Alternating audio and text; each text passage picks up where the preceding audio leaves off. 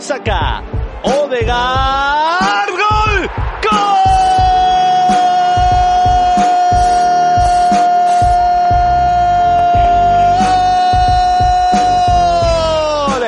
Del Arsenal.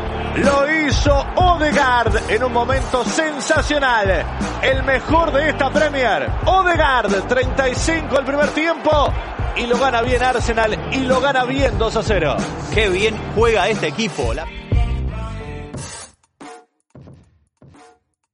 Bienvenidos amigos de Arsenal en América a este nuevo stream en Twitch, nuevo episodio de nuestros podcasts también porque es lunes y porque vamos a hablar de lo que sucedió en la fecha número 26 de este campeonato inglés que está al rojo vivo, donde el Arsenal no afloja, donde el equipo de Mikel Arteta consiguió una fantástica, una sólida, una excepcional, una aplastante victoria por 4 a 1 frente al Newcastle, con goles de Botman en contra, Havertz, Saka y Kivior para una goleada en la que el descuento fue anotado por un ex jugador gunner, hablamos de Joe Willock, y una victoria espectacular en el Emirates, una noche de fiesta, fiebre de sábado por la noche en el Emirates y un triunfo importantísimo para el Arsenal que ahora sigue prendidísimo en la pelea por el título de la Premier, después de lo que había sido una dura derrota en Portugal en el último minuto, que quizás generó un poco de dudas en nosotros, pero no en los jugadores. Evidentemente,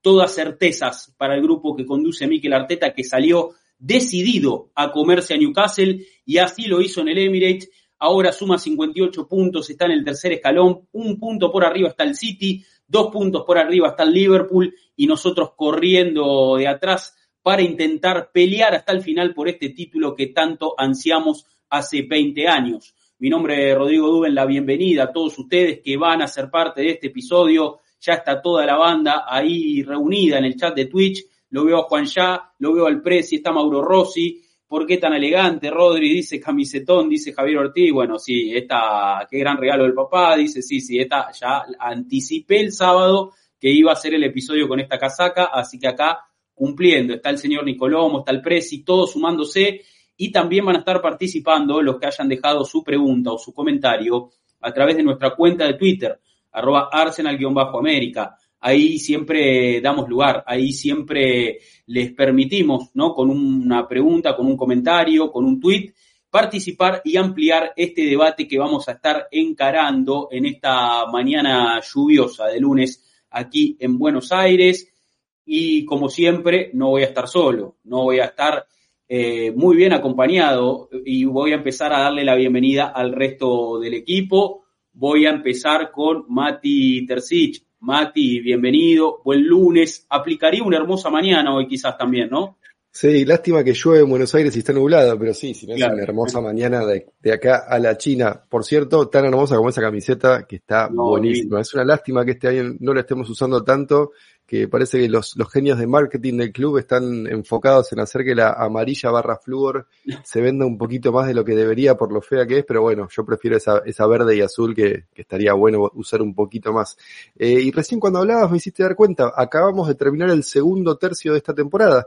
Queda oficialmente 13 partidos, o sea, es imposible dividir en tercios un número par, pero bueno, más o menos claro. lo hacemos así. Quedan 13 partidos y estamos como en lo que sería la etapa final, así que eh, llega el momento más importante de la temporada, el momento en el que la temporada pasada nos derrumbamos, así que es importantísimo venir con esta serie de goleadas que venimos teniendo en los últimos partidos.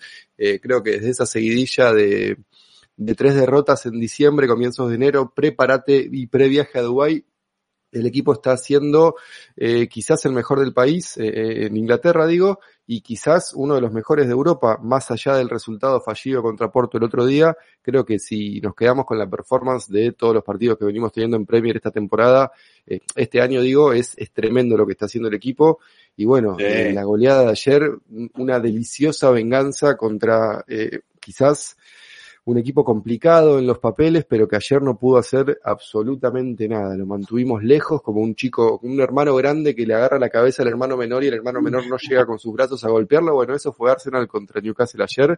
Eh, dominio total, abrumador. Eh, tan abrumador que Kieran Trippier se tuvo que tirar al piso a los 15 minutos para descansar un poquito que no podía más con su vida. Eh, sí. Muy contento por haber humillado a ese equipo de porquería que es Newcastle, al llorón de Eddie Howe, eh, y muy lindo el karma de que el primer gol haya tenido que ser eh, convalidado con línea, con la tecnología de si pasó la línea o no, y que haya sido en contra también. O sea, hermoso por todos lados.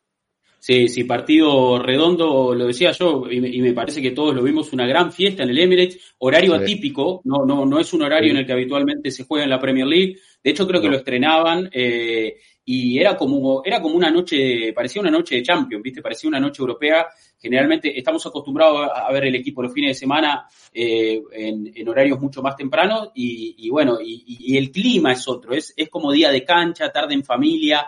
El otro día era realmente una fiesta, eh, luces, fuego, banderas. Eh, sí, sí, arrancó, arrancó con todo el clima me parece ya previniendo lo que iba a ser un partido no complicado, como vos decías, Mate, ante un equipo que siempre es muy molesto, un equipo muy físico, un equipo que, que, que, hace de eso un culto.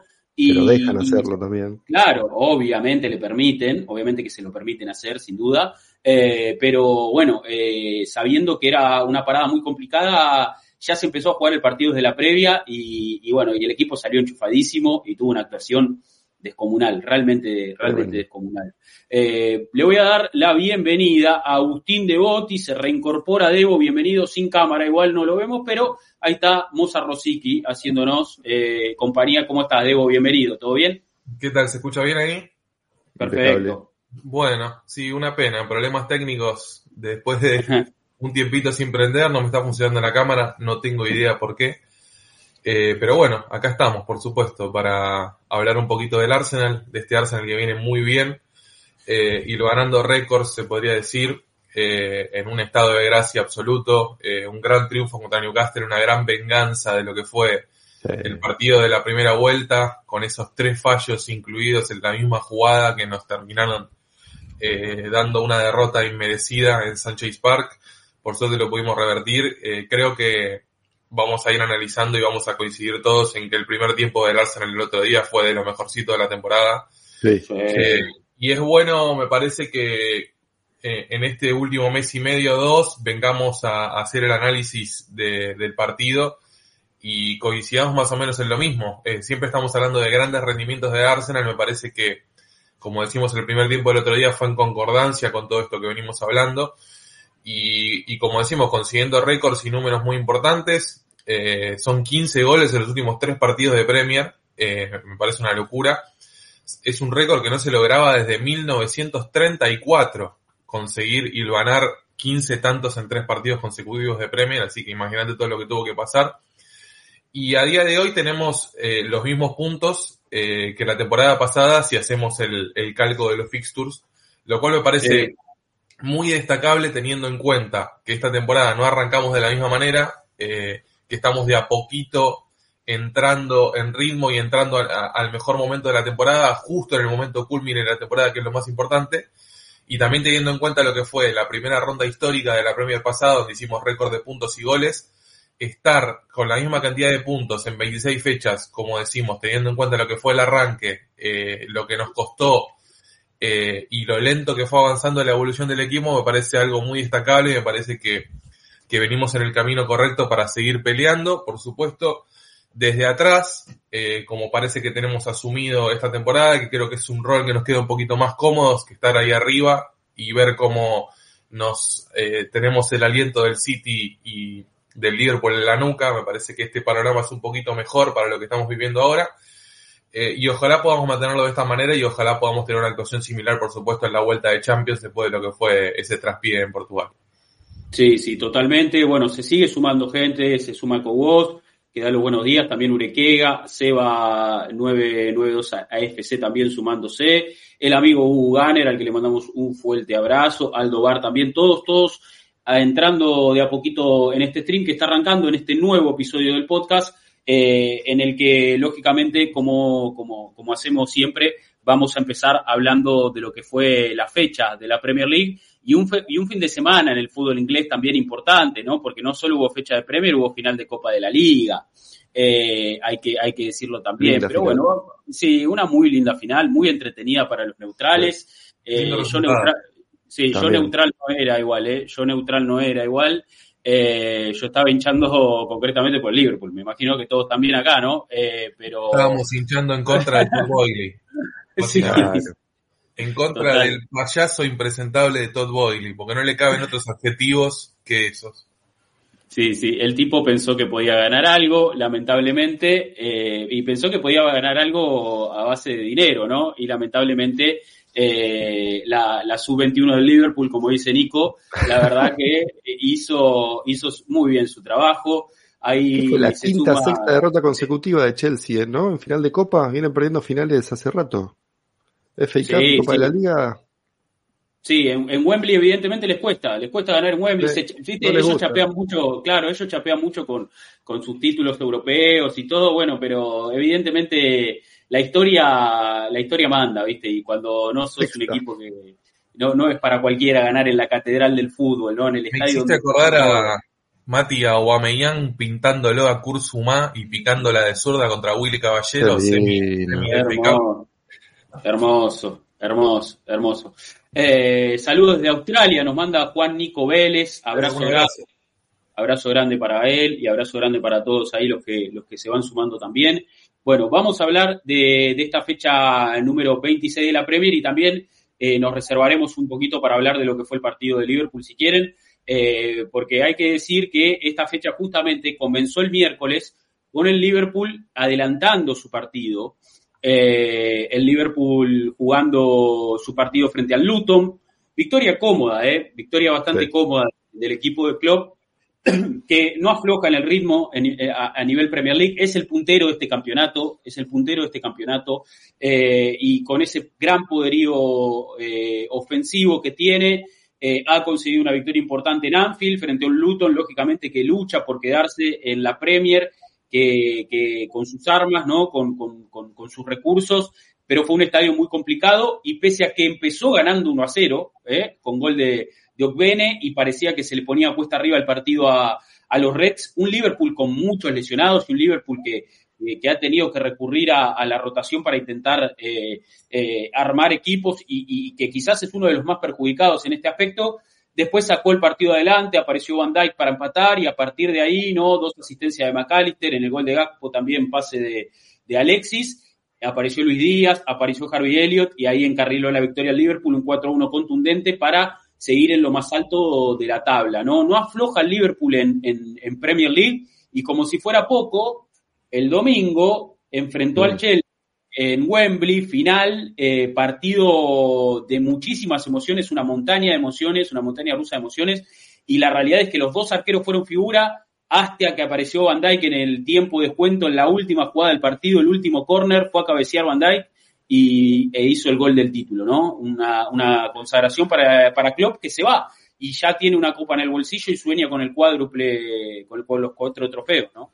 Ojalá que sea solo un sueño. Sí, me gusta esto de que Liverpool siga compitiendo en todo, en todas las copas. Eso creo que nos puede llegar a ayudar.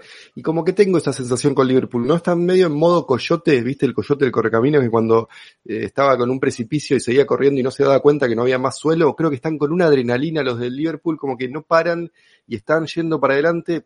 El tema es cuando tengan un golpe, un golpazo, a ver cómo reaccionan, porque un equipo con tantas lesiones que está tan alimentado por la energía y por la adrenalina, eh, puede ser contraproducente. Digo, ya nos pasó a nosotros la temporada pasada, sabemos lo que es esto de, de, de, estar impulsados por una energía que quizás excede a tus capacidades futbolísticas o tus capacidades de, de concretar lo que estás insinuando. Y me parece que Liverpool en algún momento va a tener algún golpe porque es inevitable. Eh, a ver, Está bien que la tiene más o menos sencilla de, de, acá a fin de mes, contando marzo, digo, no tiene tantos rivales de renombre más que Manchester City, quizás por ahí en el medio metido, pero el resto deberían ser partidos que, que, tendría que ganar Liverpool. Eh, después tenemos el calendario, lo que le queda a cada uno, después vamos a ver, ¿no? La recta final, porque como vos decías, Mati, arranca la recta final del campeonato, es el último tercio, así que después vamos a ver bien lo que nos queda. Sí, vamos a ver cómo responde Liverpool a estas lesiones, a este, a esta necesidad de usar adolescentes. Eh, que por cierto, digo, un equipo con, con muchos adolescentes, pero con muchos jugadores experimentados, que jugó la final ayer por, por la tarde Argentina contra Chelsea, eh, así que bueno, vamos a moderar un poquito los elogios para el Liverpool de Club, que obviamente hace un trabajo maravilloso, no, no le estamos quitando ningún tipo de mérito. Eh, pero ojo, vamos a ver cómo sigue Liverpool, eh, recordemos que viene ahora FA Cup, después vuelve la Europa League para ellos, digo, la semana que viene, a mitad de semana vuelve la Europa League para ellos, van a tener que viajar a, a República Checa, Así que vamos a ver cómo el calendario los trata, los de Jürgen Klopp. Sí, también hay que tener en cuenta que de 26 partidos nada más perdieron dos en toda la liga y uno fue contra el Arsenal. Así que eh, siguen pasando las fechas y sigue tomando mérito ese gran triunfo eh, contra el equipo del club porque parece ser que, que, es muy difícil seguirle el paso. El City se puso al día, eh, quedó ahí segundo también y, y como decíamos me parece que esa posición de tercero para el Arsenal mientras la pueda mantener en el tiempo y en el último eh, instante pegar el zarpazo y subirse a la cima sería creo que el panorama ideal. Eh, pero bueno, por lo pronto, sí, muy difícil seguir el ritmo a este Liverpool, creo que ganó muy bien en, en la semana, parecía que se le complicaba y después lo, lo pasó por arriba es impresionante, más allá de, de, que vayan cambiando los nombres, cómo el equipo de club logra eh, conseguir por lo menos 15, 16 situaciones de gol por partido y no bajan de ese número porque es un equipo voraz, es un equipo muy intenso y es un equipo que sabe lo que quiere. Mm. Y bueno, por el Luton Town no tuvo mucho para, para hacer, está peleando mucho más de lo que yo pensaba, te digo, el Luton. Sí, sí, eh, sí totalmente. Con, eh, Zambi Loconga que se está revalorizando bastante. Tremendo. Eh, jugando ahí en Luton, jugando no, no de no de cinco clásicos, sino de eh, más de enganche, un poquito más adelantado, de, de 8, de 10 se podría decir. Está teniendo una muy buena actuación el belga, que, que ya declaró que quiere volver al Arsenal. Veremos si, si la temporada que viene tiene su lugar. Yo lo veo un poco difícil, pero creo que con esta temporada que está teniendo seguramente se pueda revalorizar y, y termine siendo incluso una buena venta eh, dentro de la Premier League. Después el, sí. el, el, resto de los partidos me parece lo más destacado que volvió a ganar el Vila. El Vila sigue metiendo eh, un ritmo tremendo con, con Emery en un partido difícil contra el Forest. Eh, gran temporada de, va, de todo de Aston Villa, pero sobre todo de Leon Bailey me está sorprendiendo. El jamaiquino está jugando un nivel tremendo, incluso lo está mandando al banco a, a Musa Diaby, que es una de las Musa Diaby, sí. que, que hizo el, el Vila dos jugadores que siguieron el mismo camino, pasaron primero por Leverkusen y después llegaron a, a Villa Park. Y me parece que está teniendo un gran nivel ahí, sobre todo con McGinn, con Douglas Luis. Eh, el equipo, vamos a ver si, si le da para pelear hasta el final por la Premier, pero me parece que están teniendo muy buenos números y, sin duda fue lo más destacado de la fecha. Después el, el, United, por supuesto, perdió en el, en el último minuto. Un United que, si vemos ahí la parte de la clasificación, no entra en el, en el top 5, le va a costar mucho al equipo de Ten Hag, todavía esperemos que lo mantengan. Eh, un club del cual ya hemos hablado, que está dentro de una revolución interna, eh, nuevos dueños, eh, futuro nuevo director deportivo. Eh, parece que le quiere sacar el director deportivo al Newcastle y el Newcastle le está pidiendo una cifra como si fuera un jugador de fútbol, más o menos. Sí, sí, unos 20 palos, ¿no? ¿Se habla Sí, o algo así? Más o menos. Eh, así que vamos a ver en qué, en qué termina. Y bueno, Y no, no, sé si están, perdón, no sé si están también detrás de un, de un scout de Brighton, están como queriendo, ¿no? Eh, armar una estructura nueva, porque evidentemente se dan cuenta de que, de que están en la ruina, ¿no? Eh, más allá de, lo- de los resultados, se nota que el equipo está desorientado y que no hay una política deportiva clara en el Manchester United. A mí lo que Eh, me sorprende es que el grupo Ineos, que es el, el grupo que se Sí. está sumando ahora para tomar control, solamente adquirió un 25% del club, pero está dispuesto a revolucionar todo, a cambiar el director deportivo, a cambiar el tema del scouting, a cambiar la estrategia de compras. Eso habla de, de- de, como decimos, un United con, con bipartidismo de, de liderato y con, con cuestiones que, que van a tener que resolver porque, viste, eh, ya lo hemos hablado, esto Arsenal también ha tenido doble dueño y después se puede llegar a volver Sí. un conflicto de intereses. Los dueños eh, norteamericanos del, del United no son para nada queridos en el club también, así que No, vamos a ver cómo termina eso. Sí, sí, totalmente. Y, y como digo, creo que eh, una política deportiva totalmente eh, inentendible, al punto de que eh, ahora uno de los rumores es, eh, uno de los jugadores que suena para el United a futuro es Ross Barkley. O sea, un jugador que ya evidentemente no, ¿Cuántos no tiene... tiene? Sí, El sí, no, y aparte, Sí, a ver. La está rompiendo igual, ¿eh? La está rompiendo con Luton. 30 años, no tiene tanto igual. No, es, no es tan grande, pero no es un refuerzo para el Manchester United, ¿no? Hubiera jurado que tenía 35 o más. sí, yo también, ¿eh? Yo pensé 35. Tremendo el gordo Barkley, ¿cómo está? Yo creo que no, no, se retira porque todavía es joven, pero él tranquilamente podría estar en su casa muy tranquilo. O sea, es un tipo que me parece que no tiene mucha, eh, muchas ganas de seguir dando cuerda. con Eriksen, con Casemiro, con, lo hicieron con Matic en su momento. Siguen comprando mediocampistas de 30 años que jugaron bien en otros equipos, llegan, cobran una fortuna y no rinden. Que sigan por mí, ¿eh? Pero no, no, obviamente. Pero bueno, uno, uno escucha esos rumores o ve un poco cómo se está conduciendo el United, evidentemente está muy mal. A mí lo que más me sorprende de todo también es Ten Hag, eh, o sea, negando totalmente la realidad a ese punto. O sea, el tipo sigue, sigue. Una eh, estrategia narrativa, en la cual no coincido, realmente. Es terrible, el tipo dice como que está todo bien y eh, acaba, o sea, acaba de perder en el Trafford con Fulham, que seguramente no ganaron el Trafford hacía un millón de años.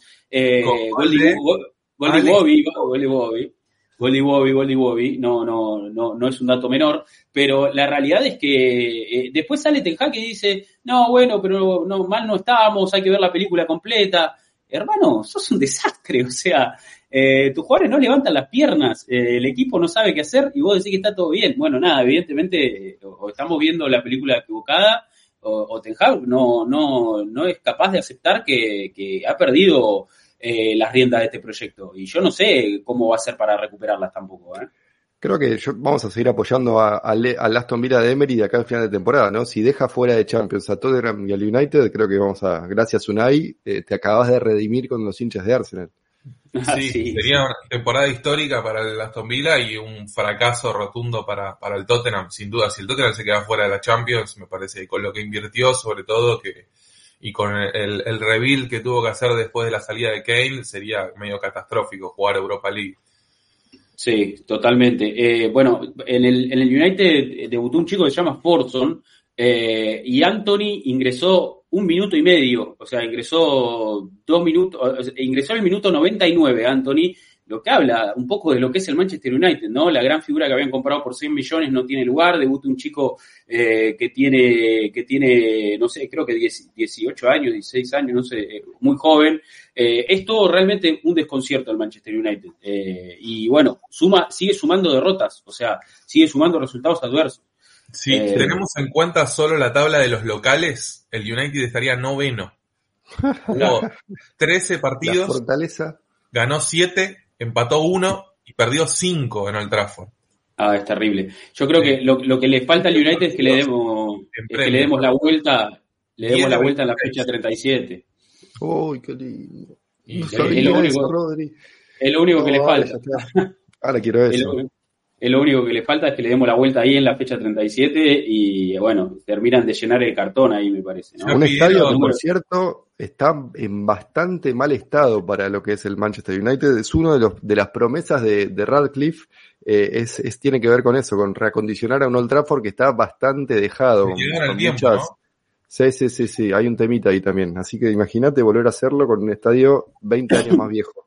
Ya pidieron turno con el médico para mayo porque se viene una definición tremenda del campeonato. ya estamos pensando. Sí, sí. sí, Bueno, acá se me enojan porque también hablé de Mbappé al Arsenal a la hora de dar la vuelta en el tráfico. Bueno, déjenme soñar un poco también. O sea, no creo que no tiene nada de mal. No estoy diciendo que vaya a pasar. Digo lo que me gustaría que pase, ¿no? Obvio. Eh, eh, a ver, eh, em, empató el, Everton. Hoy, hoy hay noticias con respecto a eso. Le bajaron la sanción al Everton, ¿no? Lo estábamos hablando recién afuera de, del aire un poco, eh, de 10 puntos a 6 puntos. Ahora, un Everton que a partir de esa sanción empezó a cosechar bastantes puntos. Bueno, ahora esta fecha sacó un empate en cancha de Brighton, pero, pero creo que, que a partir del castigo hubo ahí como como, como un, un golpe de shock para, para, el equipo de Sendai, claro, que, que, terminó levantando un poco el rendimiento también, ¿no? Porque dijeron, bueno, no, nos vamos, si no, si no nos ponemos las pilas, eh, perdemos la categoría, básicamente. No, obvio, no, hay que dejar de reconocer, me parece que lo de John Dyche es, es, un tipo muy interesante para ciertos equipos, ¿no? Obviamente. Y está ahora cinco puntos arriba de la zona del descenso, eh, con seis puntos menos. O sea, podría estar con 31, podría estar cómodo en la mitad, de tabla. Casi, estar a cuatro puntos de Chelsea hoy, Everton. Chelsea y Everton están teniendo temporadas parecidas, imagínate. Y sabes que termina repercutiendo en Arsenal esta noticia, porque el próximo partido del Liverpool es contra el Nottingham Forest. Y el Nottingham Forest con esta decisión del tema del Everton ahora quedó mucho más ajustado. Ya de por sí va a tener que salir a jugar el partido con el cuchillo entre los dientes. Y ahora con esta noticia de que a Everton le cambia la sanción, mucho más, porque es uno de los equipos que está comprometido abajo. Total, totalmente. Eh, sí, se va a venir un partido picante ahí, eh, un Forest que perdió con, con, Aston Villa esta fecha, como decíamos recién, y bueno, necesitado de puntos si no quiere perder la categoría. Un equipo que también ha invertido mucho dinero en refuerzos, eh, ¿no? Tiene un, un, propietario griego, ¿no? Un magnate griego es que maneja el Forest. El dueño del Olympiacos es también. Exactamente, dueño del Olympiacos también. Y bueno, se le viene una sanción, ¿no? Juan Nottingham, por eso Luton está expectante. Claro, Claro, sí, es otro de los equipos que está, está bajo la lupa, ¿no? Por, por tanto gasto y por tanto movimiento de dinero. Bueno, evidentemente necesitan puntos, así que se van a jugar todo ante Liverpool la próxima fecha. Eh, esta jornada también, bueno, vimos la victoria del City ante un muy buen Bournemouth, pero bueno, una victoria del City al fin. Eh, gol de, de Erling Haaland, ¿no? De quién va a ser. Eh, perdón, la sangre que me hago mirando al City no me la hago con nada en, ningún aspecto de la vida. Sobre todo el segundo tiempo del otro día. El primer tiempo le podría haber hecho tres goles el City. El segundo tiempo sacó el pie del acelerador y fue, no te digo que un milagro, pero si el partido hubiera terminado empatado nadie hubiera dicho nada. El Bournemouth tuvo un par de chances clarísimos para empatar el segundo tiempo. Sí, sí, sí, total, total. Tuve la, tuve la misma, la misma sensación. Eh, y, es un poco cuando hablamos también de, de, esos triunfos del Arsenal en los que sentimos que el partido tiene, eh, le sobra, le sobran minutos, ¿no? Medio como un trámite. Bueno, es un poco también lo que, el, el, la, dónde ponen la vara ellos, ¿no? ¿Dónde, dónde están poniendo la vara de rendimiento? Son un equipo que prácticamente gana sin transpirar a veces y es un poco la, la dinámica que adopta la liga. Eh, bueno, esta victoria ante Bournemouth es, es, el reflejo, ¿no? De eso.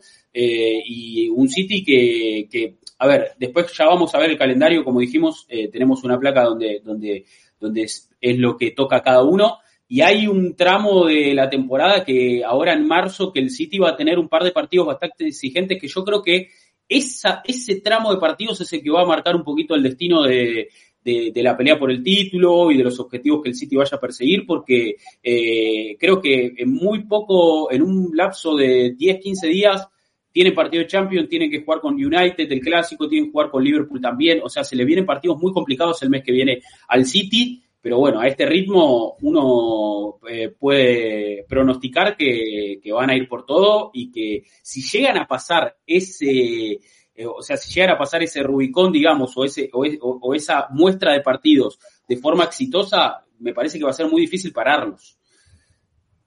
Sí, sí, sí, sí. es un equipo que sabemos que cuando engrana Cuesta, cuesta frenarlo. Claro, cuando agarran ritmo y cuando agarran vuelo va, se, se, pone difícil.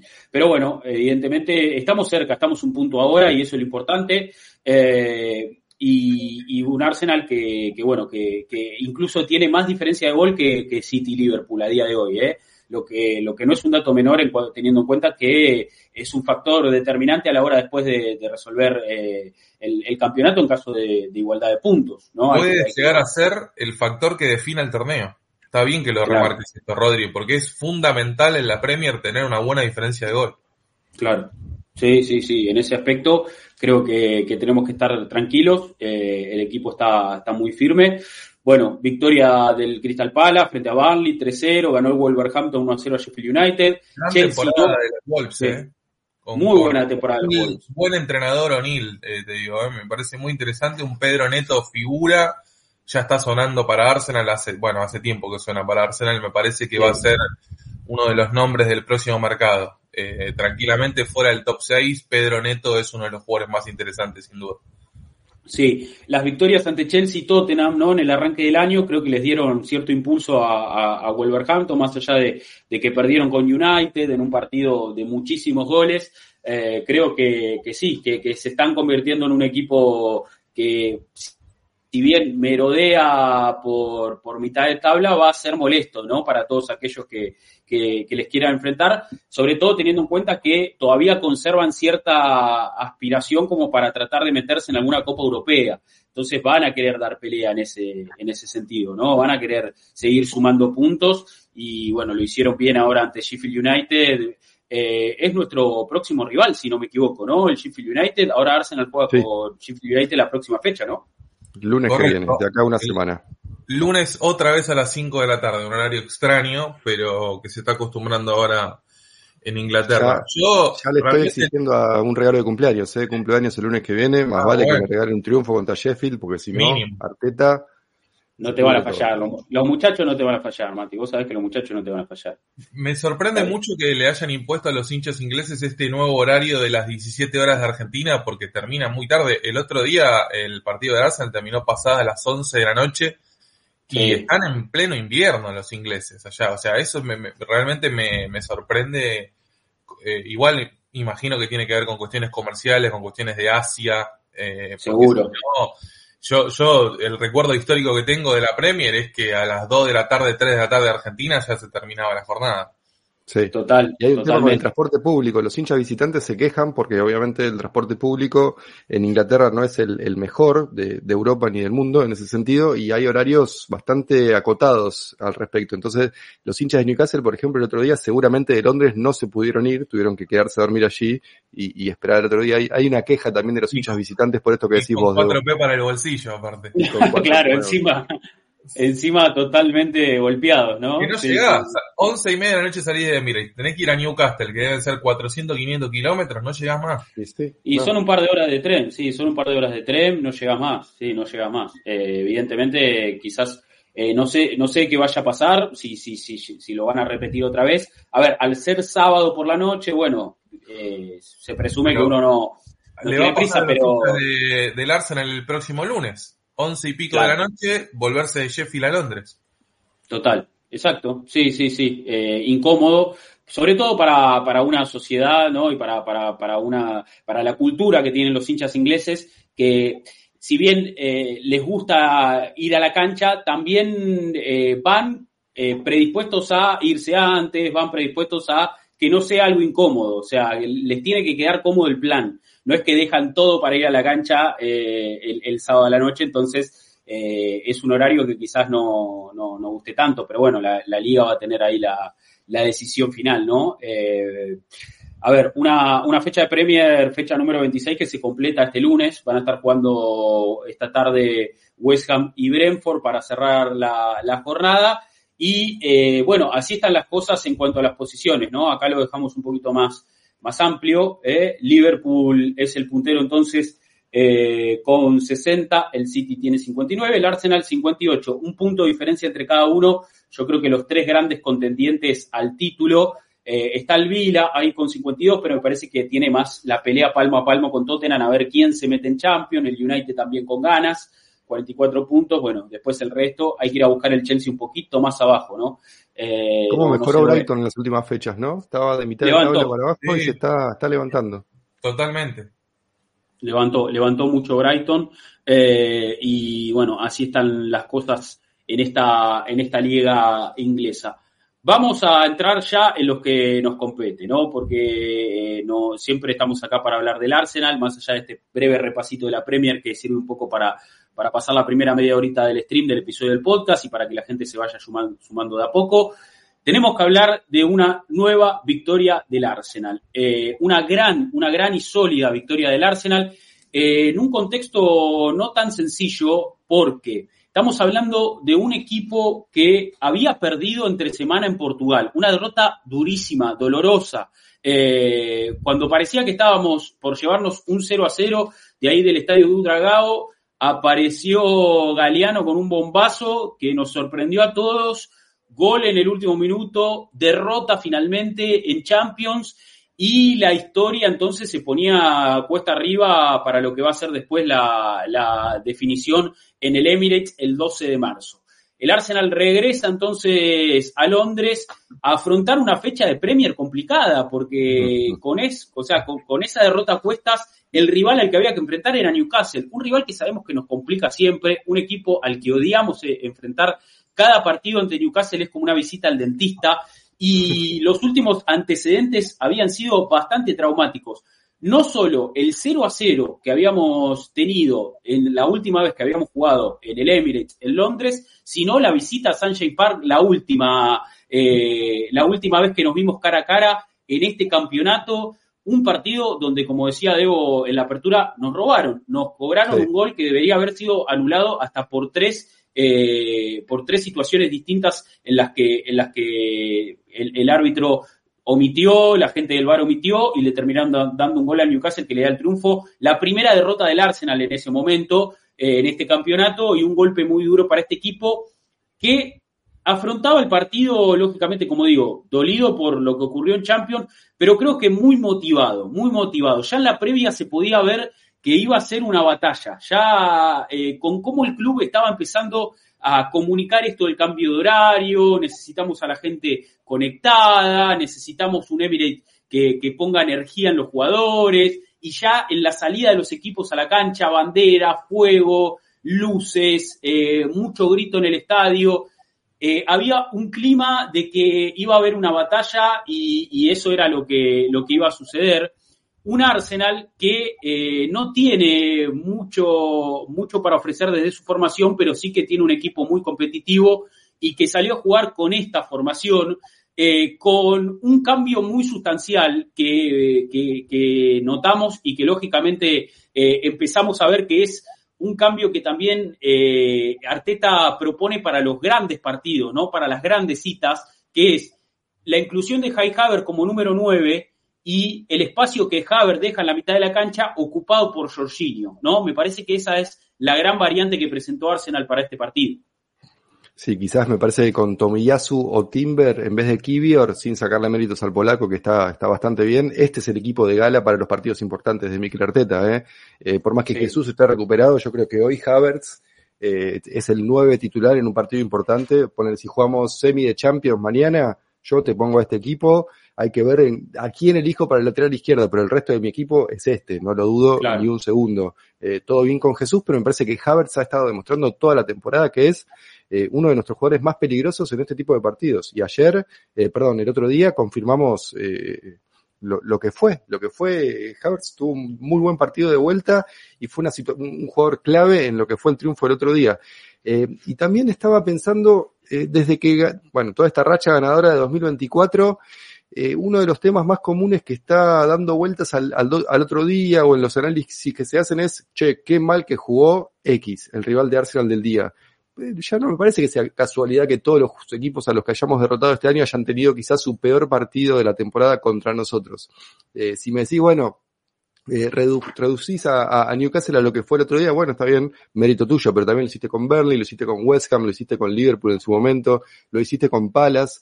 Eh, lo hiciste con el Nottingham Forest, digo, si, si reducís a su peor versión a tantos equipos de manera consecutiva, no solamente es de mérito del equipo visitante o del equipo rival, sino que también hay grandes chances de que Arsenal haya hecho lo suyo para eso, ¿no? Es que estamos llegando a un punto, eh, te diría casi ideal, en el tema del rendimiento ofensivo y el rendimiento defensivo. Me parece que esto que vos destacás, Mati, es fundamental porque es lo que marca el, el pulso competitivo que muestra este Arsenal.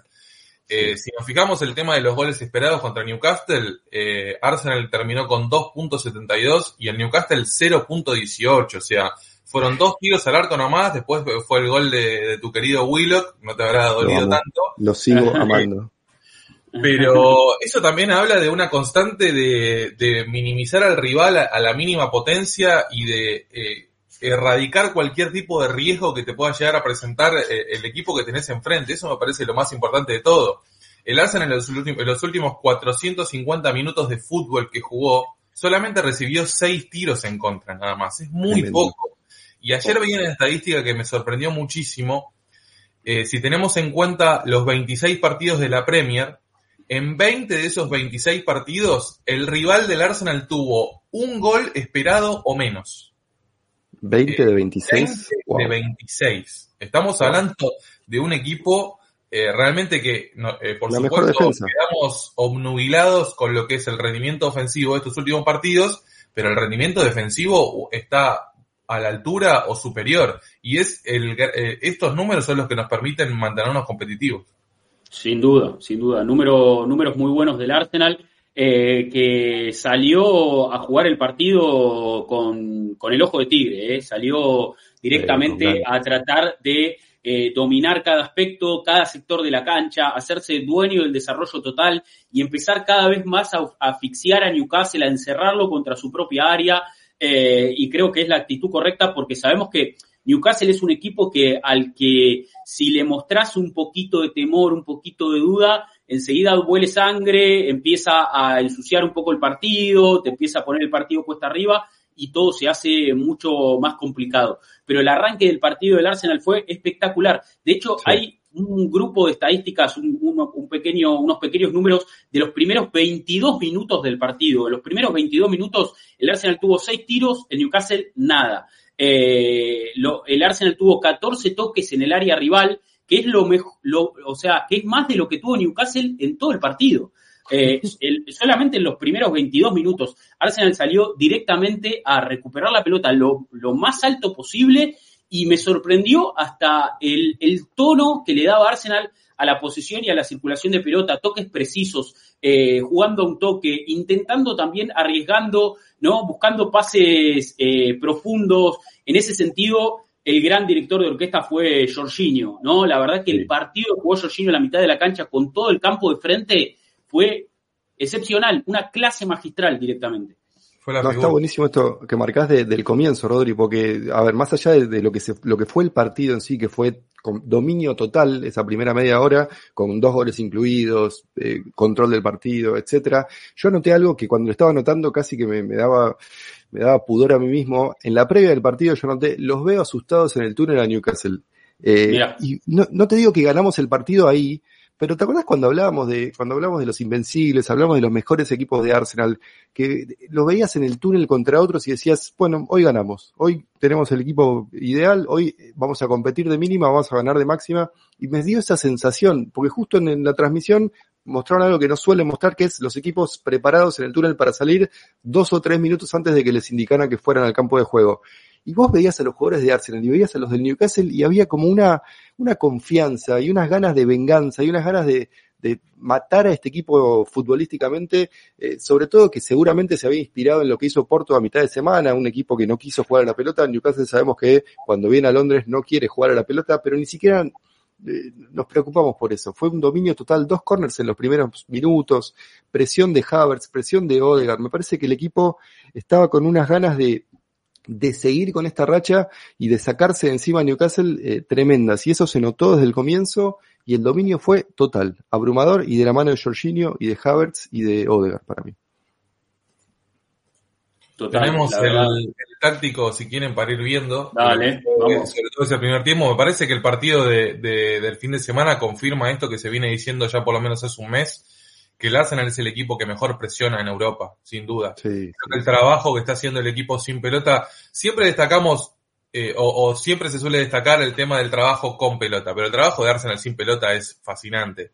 Y acá se puede llegar a ver en esta presión de cómo Newcastle eh, termina sometido, eh, empastado contra su arco, con la particularidad de, tener a, a, Lorius Carius en el arco que no atajaba en Premier desde 2018, por supuesto que ese no es un detalle nada menor, pero acá estamos viendo la pelota que recupera Havertz ahí eh, tumbando al central, poniendo el cuerpo, fue un gran partido de Havertz eh, a nivel defensivo, recuperó siete pelotas, o sea, es un número más de, más de Rice que, que de Havertz, eh, tuvo cuatro duelos aéreos ganados, una asistencia, un gol, y si nos ponemos a apreciar lo que fue este primer tiempo, el, trabajo sin pelota, los resultados con pelota, impresionante. Sí, sí, la verdad, sofocando Arsenal al Newcastle en cada salida, ¿no? Eh, obligándolo a, dividir la pelota y muy firme en los duelos, muy sólido. Y esto que te digo, mira, jugando un toque, jugando todo un toque. Eh, la verdad que jugamos un fútbol espectacular.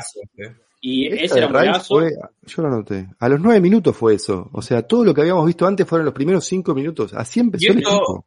Era una constante. Pelotazo del Newcastle para sacarse la pelota encima. Arsenal recupera adelante el círculo central y atacar de vuelta. Este, este es el gol. Este es el gol de, de Haver, ¿no?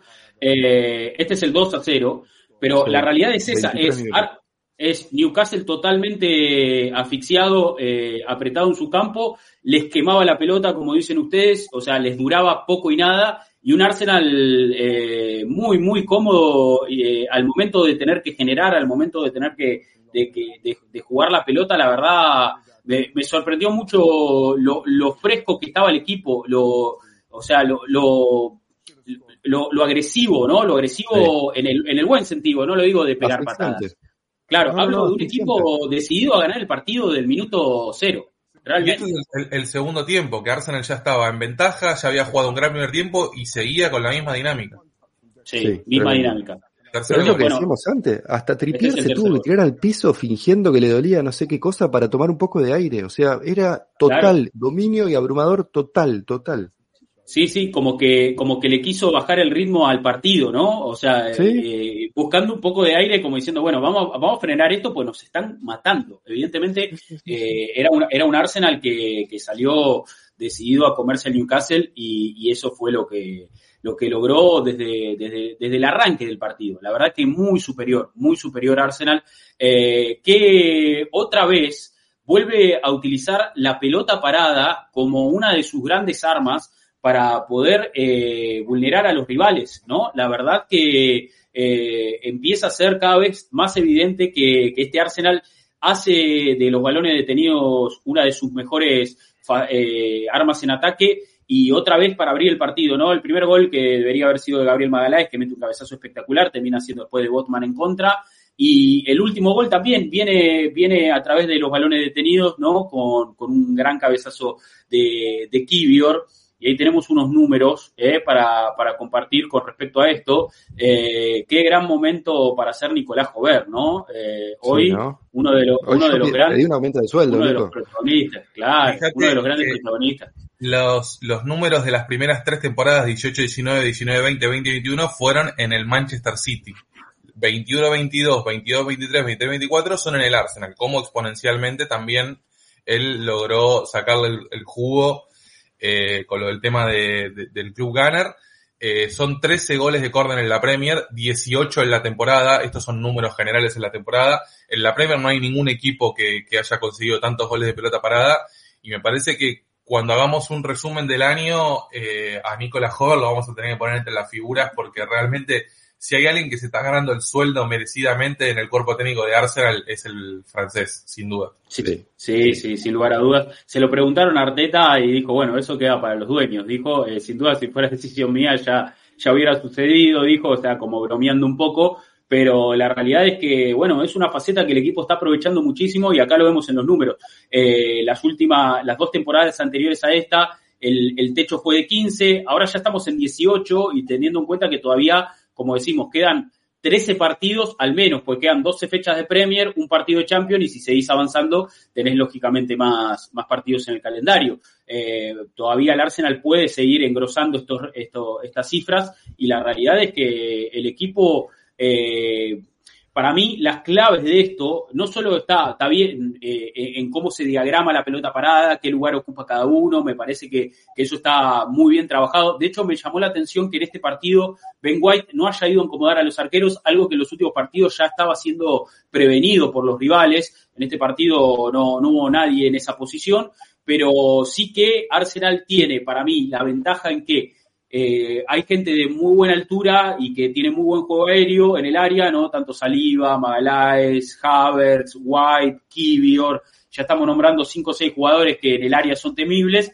y los ejecutores lo hacen muy bien también porque Saka y Rice están muy bien en esa faceta, están evidentemente eh, ya sea al palo corto o al, o al poste largo, encontrando la conexión con sus compañeros. Eso es muy positivo.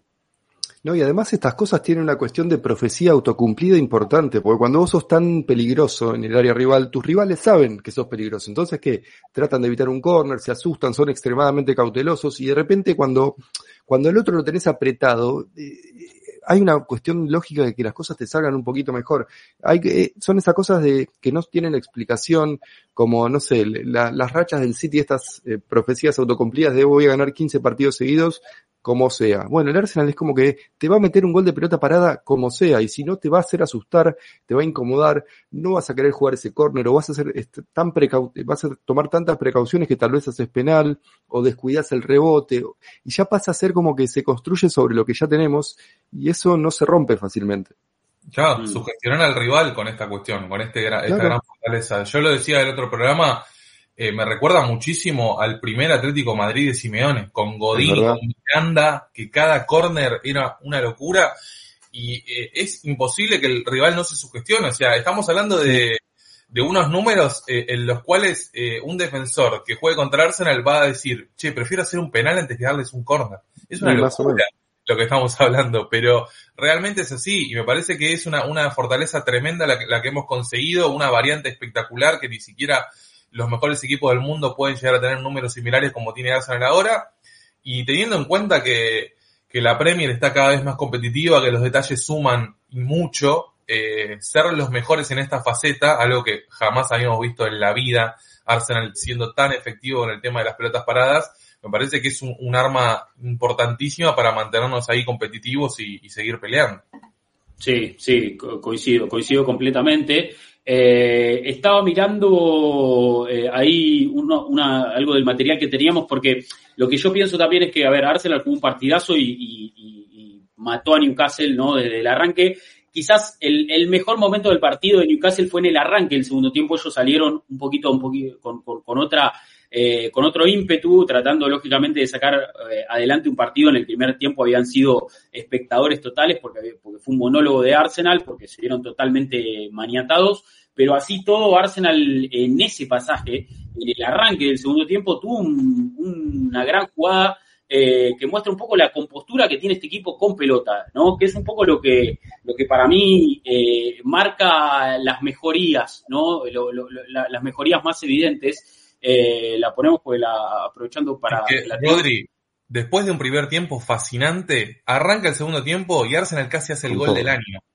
Sí, sí, sí. A ese nivel es una jugada, es una jugada que... O sea, después al 2-0, intensidad, meter al Newcastle contra su arco, arranca el segundo tiempo y decís, bueno, Arsenal se va a relajar. Y arman Ese pase de Gabriel... Sí. El pase que le da eh, Gabriel a Martinelli ahí es muy difícil. No, mira, Martinelli recibiendo acá, Kivior abierto, Gabriel. Mira, Martinelli está como volante acá. Sí, Martinelli de Rice. Sí, sí, sí. Esa, Eso es bastante nuevo, es un desarrollo de los últimos partidos. Arranca la jugada por el sector izquierdo, rápidamente una pelota para el sector derecho, saca imparable, por supuesto, y Haber casi es un golazo. Pero mirá quién le dio la asistencia, Martinelli, que fue el que empezó la jugada atrás, que fue el que generó superioridad atrás. No, es, y eso es nuevo, es un desarrollo nuevo hay mucha libertad y eso, a ver, no digo que es mérito exclusivo de Havertz y Jorginho, que nos dan algo muy distinto cuando juegan los dos juntos, pero Martinelli soltándose tanto, yendo a buscar y yendo por el medio después, es una herramienta nueva. Obviamente que los rivales en algún momento lo van a descifrar y nos van a complicar de vuelta, pero esas son las cosas que hay que estar haciendo todo el tiempo para, para buscar situaciones nuevas y superioridades nuevas para terminar haciendo lo que estamos haciendo.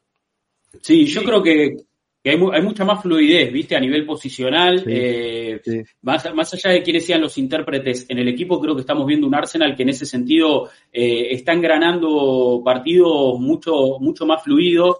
Eh, tanto si juega trozar, por ejemplo, eh, puede intercambiar posiciones con Haber, Martinelli también suele caer adentro o más atrás.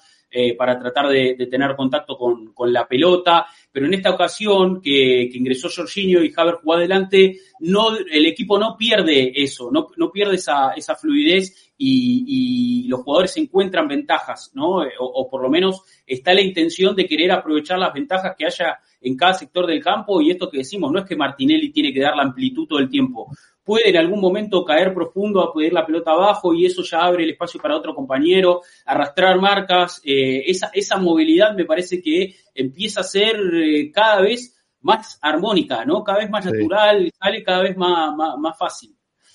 Y esto va a seguir evolucionando. Eh, es necesario que siga evolucionando, porque los equipos te descifran rápidamente en Premier League.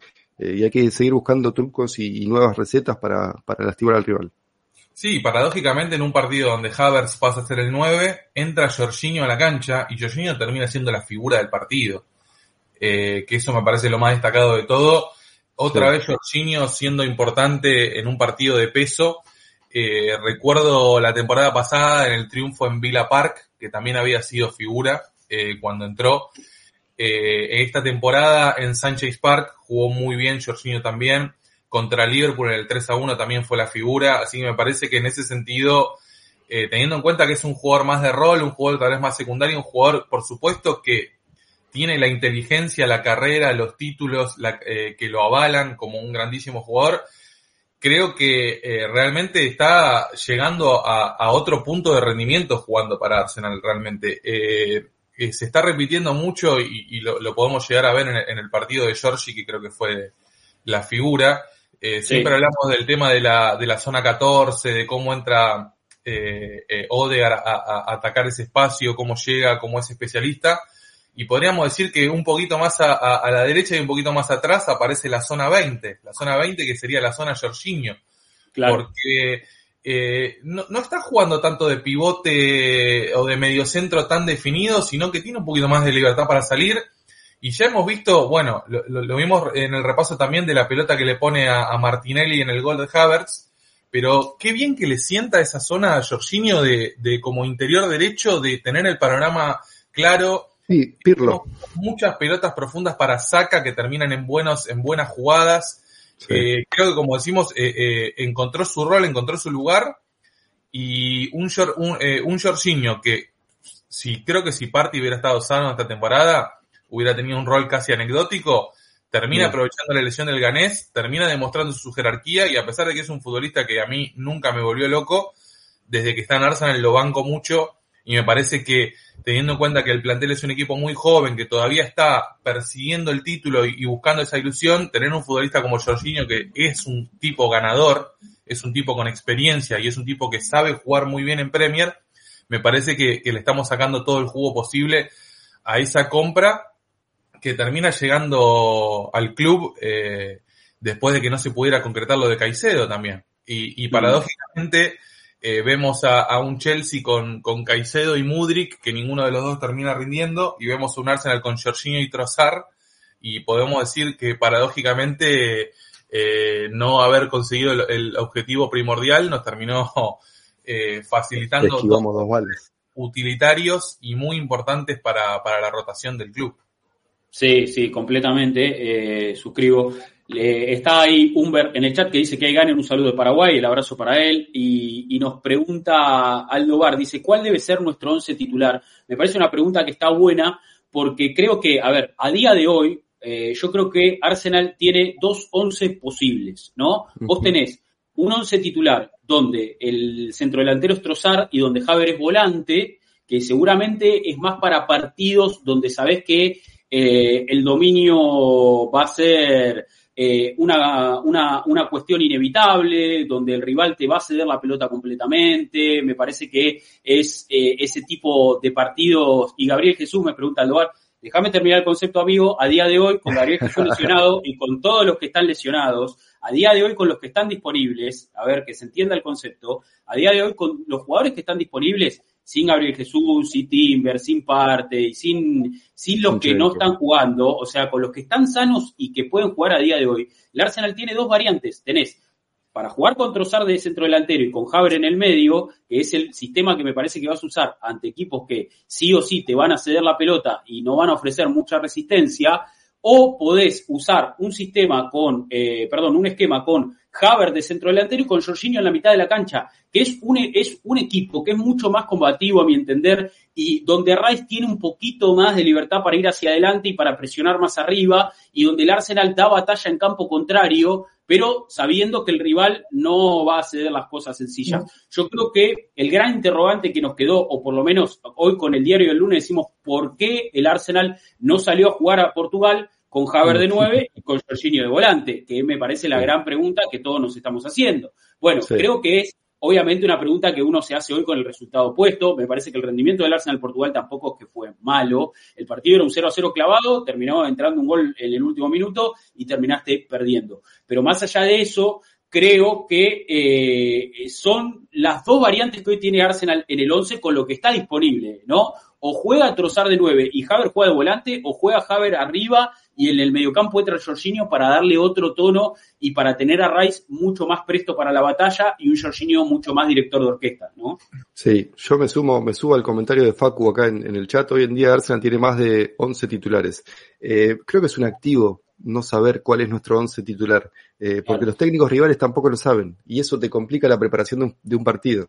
Eh, si vos no sabés si Havers va a ser 9, si va a ser 8, si va a jugar Jesús, si Trozar por la izquierda, si va por el medio, si Jorginho va a jugar de, de Iniesta o va a jugar de Busquets, si Rice va a jugar de 5 o va a jugar más adelantado, si White va a invertir, cuánto va a invertir, si Kivier va a pasar o no va a pasar, todas esas incertidumbres que le planteamos a los rivales con esta variedad de formaciones y de 11 titulares que tenemos, es un activo para este equipo, porque te da ventaja contra todos los rivales. Eh, y yo no, no, no creo que tengamos un 11 titular. Si hoy, como te dije antes, si jugamos semifinal de Champions mañana, yo juego con este equipo si jugamos contra un equipo relativamente inferior que nos va a dar la pelota, tal vez no te juego de otra forma. Y si, nos, si vamos a jugar contra un equipo súper físico que tenemos que pelear, y tal vez Jorginho no es el ideal para, ese, para esa circunstancia. Es que yo creo, Mati, sí, es que yo creo es que sería un error pensar que Arsenal tiene que tener un once titular de memoria. Me parece que es, es realmente un error pensar que tenemos que a ver cuál es nuestro once, ¿Qué, cuál es el once titular. No, depende del rival, depende del contexto, depende de los jugadores que tengas disponible, depende eh, el partido, en qué etapa del calendario te cae. No hay que pensar a un Arsenal con un once de memoria un once fijo. Hay que pensar un Arsenal que tiene muchas variantes, que tiene jugadores versátiles, porque esto que decimos, Trozar puede jugar afuera, adentro, en el medio, arriba, Haver lo mismo, eh, Jorginho puede jugar de interior o puede jugar en la base, eh, lo mismo la gente de la defensa se puede adaptar a muchas posiciones. Estamos hablando de jugadores que eh, forman parte de un colectivo y que cada partido es un plan diferente. Hay que pensarlo de esa forma, me parece, ¿no? Es la filosofía del entrenador también. Yo creo que él siempre apuesta por jugadores polivalentes porque también quiere tener esta esta posibilidad y este abanico de posibilidades de, poder variar a la hora de enfrentar a distintos rivales. Creo que también eh, Jorginho está tomando mucha importancia ante la ausencia de Sinchenko. No nos olvidemos que Sinchenko es un futbolista que cuando juega titular en Arsenal generalmente el equipo va a su ritmo. Ahora mismo que el ucraniano no está presente eh, y que Jorginho se pueda hacer mucho más cargo de la mitad de la cancha y de la pelota, no es tan necesario que el lateral izquierdo juegue invertido lo podemos, por esa posibilidad de tener a Jorginho como titular, nos permite ver a Kivior en una posición más natural. Recordemos lo que pasó cuando a Kivior se le pidió jugar invertido. Por supuesto que el polaco no estuvo a la altura. Ahora que, que el ex Especia está jugando más en una posición natural para él, estamos viendo su mejor versión.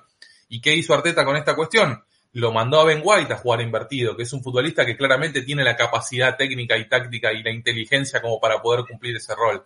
Así que me parece que más allá de las variantes y más allá de que todavía Arsenal tiene lesionados que está esperando recuperar, creo que es una, una muy buena señal que el entrenador pudo utilizar las fichas con las que contaba eh, de la mejor manera posible. Y que me parece que la planificación con respecto al plantel se hizo muy bien porque a pesar de, como decimos, de tener bajas y de tener bajas en cantidad y de tener bajas importantes, el equipo tiene eh, la suficiente materia prima necesaria como para variar según el rival que nos toque el planteo que tengamos que hacer y tener futbolistas que puedan jugar en distintas posiciones y en distintos roles, que creo que eso es lo más importante de todo. Totalmente. Aparte es, es evidente eh, que depende mucho del rival para saber qué posición va, va a ocupar cada uno. Eh, este sábado, por ejemplo, Jorginho fue el pivote y Rice fue el interior. Y el contra Liverpool, eh, el partido que ganamos por, por Premier de local, fue al revés. Eh, fue Rice el que jugó en la base, fue Jorginho el que fue al interior. Entonces, esas son cosas, son pequeños detalles, pequeños ajustes, pero que cambian lógicamente lo que es la estructura y, lo que termina siendo después eh, el, ¿no? el funcionamiento que, toma, que toma el equipo en definitiva. No es lo mismo que juegue Trozar de nueve que juegue Haber, no es lo mismo que juegue Trozar afuera o que juegue adentro. Son pequeños ajustes que lógicamente van a depender de eh, quién tengas enfrente, en qué momento, quién está disponible. Entonces, empecemos a pensar a un Arsenal sin formación. ¿Cuál es la formación del Arsenal? depende. Es, esa es la respuesta. ¿Cuál es la formación del Arsenal? Depende. depende. Esa, esa es la formación. Sí, sí, sí, sí. Y está bueno, y hay que celebrarlo eso. Eh, ah, no sé quién, si fue el mismo comentario que había leído antes, pero eso no lo teníamos antes. Eso nos costaba. A ver, se nos lastimaba un jugador, nos pasó la temporada pasada, se nos lastimaba un jugador y, se desbarrancó la temporada. Saliva lesionado, nos desbarrancó la temporada. Si hoy se lesiona Saliva, no te digo que no vamos a tener problemas, pero tenemos más herramientas para lidiar con esos problemas. hace no tanto, Mati, claro. Eh, una lesión de Tomás Parte era que el equipo no compita directamente. Hemos, por suerte, evolucionado a Tomás, eh, un futbolista que lamentablemente por cuestiones futbolísticas, extrafutbolísticas, ya hemos hablado incontables veces de que ya no lo podemos contar como una pieza fundamental, a pesar de que en el momento que vuelva a la cancha seguramente vaya a ser importante pero bueno, en, el futuro cercano de Arsenal ya tomas parte y parece que está eh, completamente erradicado. Sí, eh, sí, Lamentablemente, ¿no? Porque es un crack, pero... Para, para verlo. Sí, vamos a verlo, vamos a ver. Vamos Me parece que fue la gran figura junto a Havers y junto a, a Bukayo Saka, que bueno, ya damos por... De, de Bukayo no hablamos en todo el stream porque damos por descontado de que es un básicamente. que es una bestia, sí, sí, sí, sí. Gran, gran partido de Saka, grandes números cinco partidos. te diría que jugó regulando lo de Saka. Te digo, me sorprendió que eh, teniendo en cuenta y conociéndolo a Eddie Howe, que no le haya puesto un jugador encima a Jorginho. Jorginho jugó bastante libre. Incluso en esta pelota, la pelota esta que puede lanzar, eh, después para Martinelli, eh, estaba claro que, tendría que haber tenido un jugador encima. Y fíjate en las zonas que aparece Jorginho, no aparece de cinco clavado. Mucho más de Rice que centralizado. Sí, está guay. Saliva y Gabriel eran nuestros números 5 y Jorginho un proto enganche. Sí. A ver, eh, eh, obviamente sí, está un poco volcado hacia un costado todo, pero fíjate que el interior es Rice claramente que está acá, White obviamente invirtiéndose y dando un poquito más de contención, o sea, era Jorginho el que estaba jugando en la base, en eso no hay duda, y me parece que, como decís vos, Debo, encontró muchísima libertad, muchísimo tiempo para pensar, para ejecutar, todo eso hizo que, desarme totalmente a Newcastle por completo, o sea, manejó los ritmos del partido y le dio sentido a cada pelota del Arsenal. Eh, siempre tratando de jugar para adelante, ¿no? Esa es la premisa. Fíjate que todos los pases son verticales, eh, muy, muy pocos pases horizontales eh, y clave en la recuperación también, ¿no? Que eso es importante. Pero fíjate, todos los pases hacia adelante, muy pocos pases hacia los costados. Eh, son, son pases aparte que tienen un gran valor, o sea, pases que le dan continuidad a la jugada, pases que arriesgan, pases que rompen líneas, son realmente los pases que valen. Y acá tenemos... en todos lados jugó, en todos lados. Esa es la, asistencia que termina después en gol de, de Havert. Eh, gran pelota, gran pelota. Diagonal, la diagonal de Martinelli es buenísima. Sí, Iba, iba, a destacar eso. Es como decimos, esa eh, es eh, Jorginho recibiendo adelantado por el sector derecho, poniendo la pelota pinchadita para Saca, para Martinelli, para Havers, ya es un, una jugada registrada. Ah, jugó Bruno Guimaraes, me acabo de dar cuenta. Sí, sí lo, acabo de ver, sí, mirá, ahí estaba, ahí estaba Bruno, jugó, jugó. Jugó, la verdad, pensé que no había estado. Bruno Guimaraes, highlights, una patada de Jorginho. no, no, la verdad que la, vio pasar Bruno todo el partido, la vio pasar. Llegó tarde a todos lados. Además, había como una, le dieron un par con ganas, ¿no? A él y a Anthony Gordon. White le clavó un par de hombreadas a Anthony Gordon, que yo particularmente celebré mucho, y hubo un par también de, dejaditas a, a Guimaraes. Fíjate la cantidad de pases rompiendo líneas, ¿eh? es impresionante el partido de sí, mucho pase hacia adelante. Eh, el pase atrás era el último recurso, pero generalmente todos los pases hacia adelante, gran partido de Jorginho, esa buenísima, y terminó, mirá cómo terminó, extenuadísimo. no podía más, pobre Jorgi, Por eso no puede jugar cada tres días, digo, esto también tenemos que, si, si, como decíamos y pedíamos, jugaba contra Porto el otro día, hoy no era titular, no le dan las piernas para eso. no le dan un partido tan físico. En un momento hubo una corrida hacia atrás, justo antes de que se acalambrara todo, que claramente se notó que no podía más, que, estaba para un poquito de descanso porque ya no daba más. Sí, no totalmente, No, no, no, por eso, por eso creo que eh, cuando nos preguntamos, ¿no tendría que haber salido a jugar el Arsenal así? Y bueno, yo creo que también está en el entrenador tomar este tipo de decisiones de gestionar eh, los minutos que va a tener cada uno, dosificar esos esfuerzos. Y yo creo que Arteta eh, guardó a Jorginho para jugar este partido ante Newcastle, evidentemente. No a nada de, volver con un empate sensato de, Portugal, a, nada, a nada, a un error de Martinelli y a un mega. Nunca más le va a pegar así ese muchacho a Galeno. empate empate, Era empate. Era un empate, era un empate clavadísimo, pero bueno, un Arsenal que, que mostró una gran versión y que, y que recupera un poco de sensaciones en una semana difícil, ¿no? En una semana difícil, después de lo que había sido la derrota del miércoles, quizás podían surgir ciertas dudas, podíamos pensar que este Arsenal eh, eh, podía llegar a empezar a tambalear, ¿no? Y, y, el partido de, este, de, de, de esta fecha era clave en ese sentido porque un resultado adverso hubiera profundizado toda esta cuestión, ¿no? Y no, nos hubiera puesto incluso eh, más en aprietos, pero la verdad que, el equipo respondió de manera espectacular. Y hay un detalle de que, eh, en, ese primer tiempo de dominio de Arsenal, eh, el Arsenal convirtió más faltas que el Newcastle, lo que, lo que para mí también habla un poco de lo que fue la tónica del partido y cómo Arsenal encara el partido, de decir, bueno, ni siquiera nos van a ganar, eh, ¿me entendés?, eh, guapeando o, o, no le vamos a dar ni margen a que, a que puedan sacar algo de ventaja en las divididas. Hasta las divididas van a ser nuestras. Cuando tenemos la pelota lo vamos a matar, pero cuando no la tenemos que se agarren porque vamos a ir con todo, con el cuchillo entre los dientes. me parece que así salió a jugar el Arsenal y se notó. Realmente quedó, quedó muy expuesto eso. Arteta lo dijo en la previa, es un partido para aplicar un poquito de malicia, eh, dijo, de un poquito de artes oscuras, realmente. Después de lo que habíamos recibido en Porto, de un equipo que hacía el juego cortado, mucha infracción para, para detener la continuidad, para que Arsenal no pueda sentirse cómodo con pelota, me parece que en un partido, eh, como, como decíamos, para, para llegar a hacer una sentencia, demostrar que somos mejor que Newcastle, y básicamente, a pesar de que creo que fue un partido completo en todas las facetas, los barrimos jugando al fútbol, al fútbol no, no, les pegamos un baile.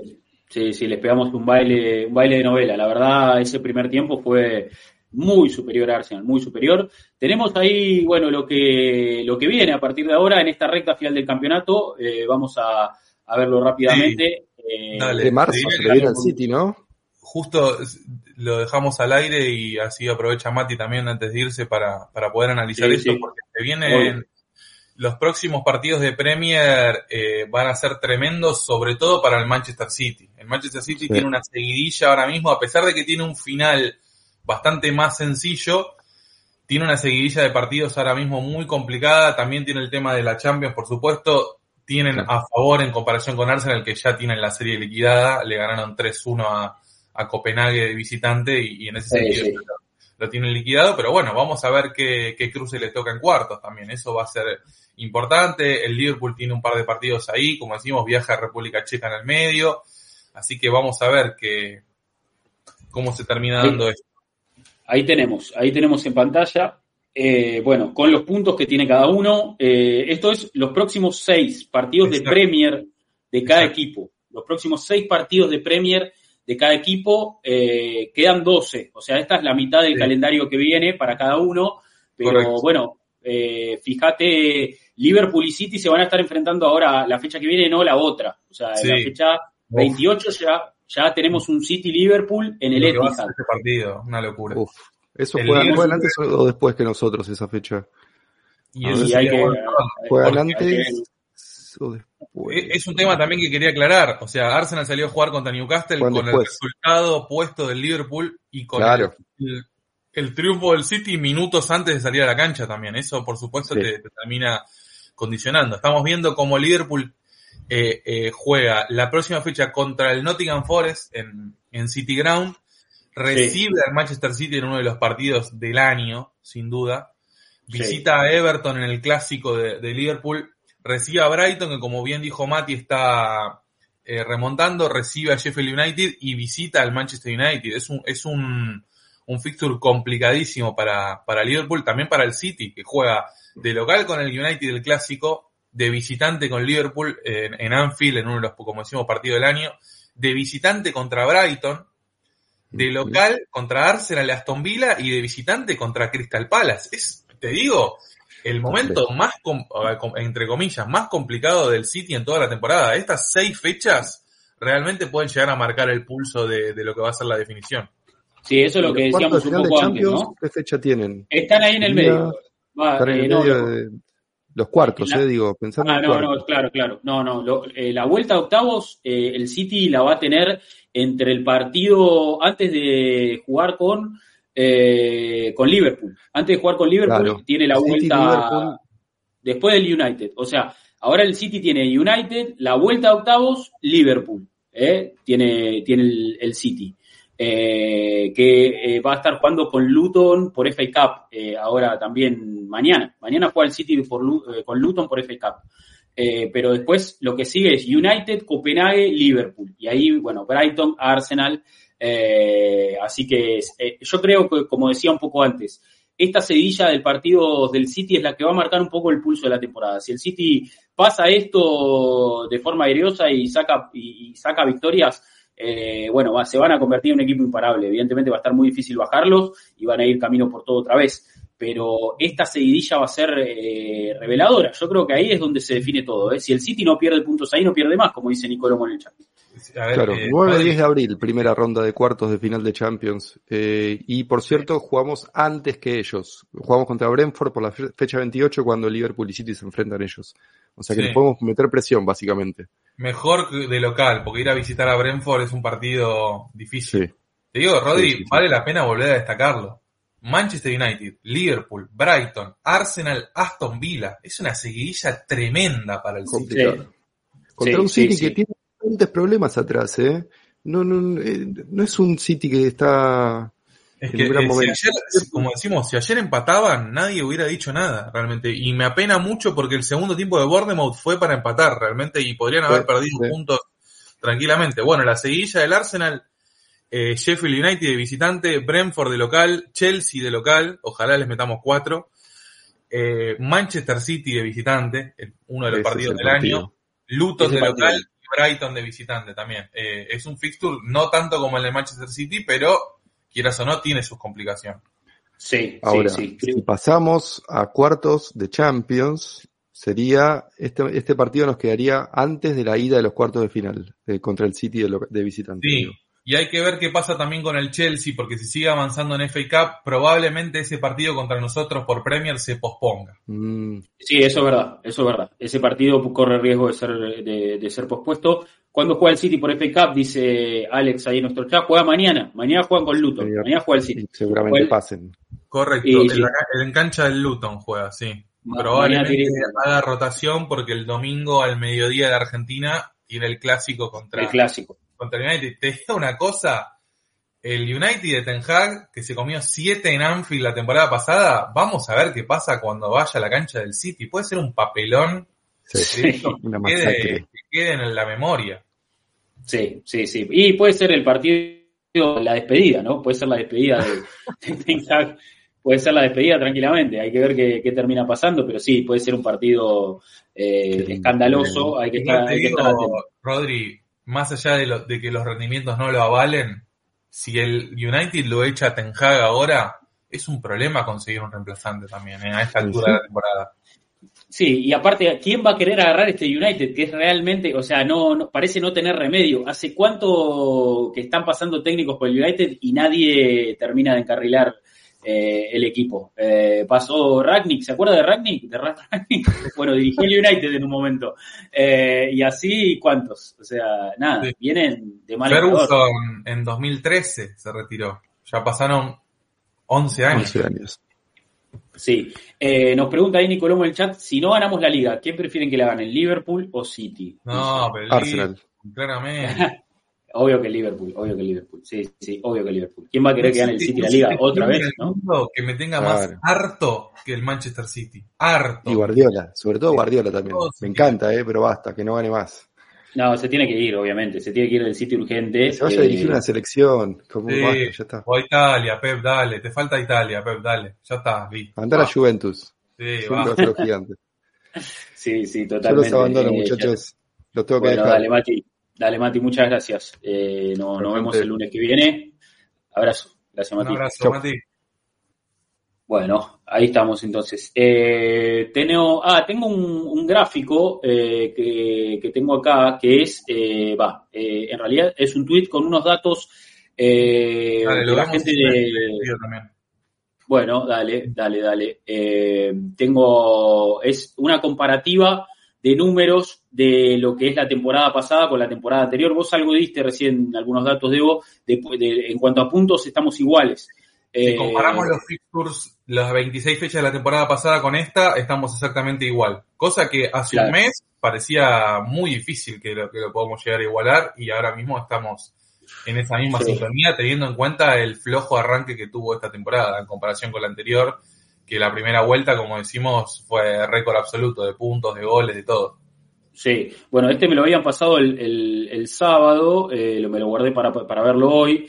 Eh, comparado con, con, el mismo fixture, como decís vos, de la, de la temporada pasada, eh, ahí vemos, ¿no? En cuanto a puntos está iguales, pero fíjate que en XG Arsenal tiene más 3,2 ahora, ¿no? Eh, goles tiene un gol más, ¿no? en cuanto a goles, goles recibidos, el XG de goles recibidos es, es, es grande la diferencia eh, menos 7,6 puntos. O sea, mejoró mucho el Arsenal a nivel defensivo. Antes era un equipo muy vulnerable y fíjate que acá en los números se nota perfecto. Eh, bueno, tiene, le hicieron tres goles menos, ¿no? Recibió 23, a esta altura tenía 26. Eh, y bueno, en la diferencia de gol también los números son más positivos, ¿no? Se ven ahí en pantalla, yo creo que se notan.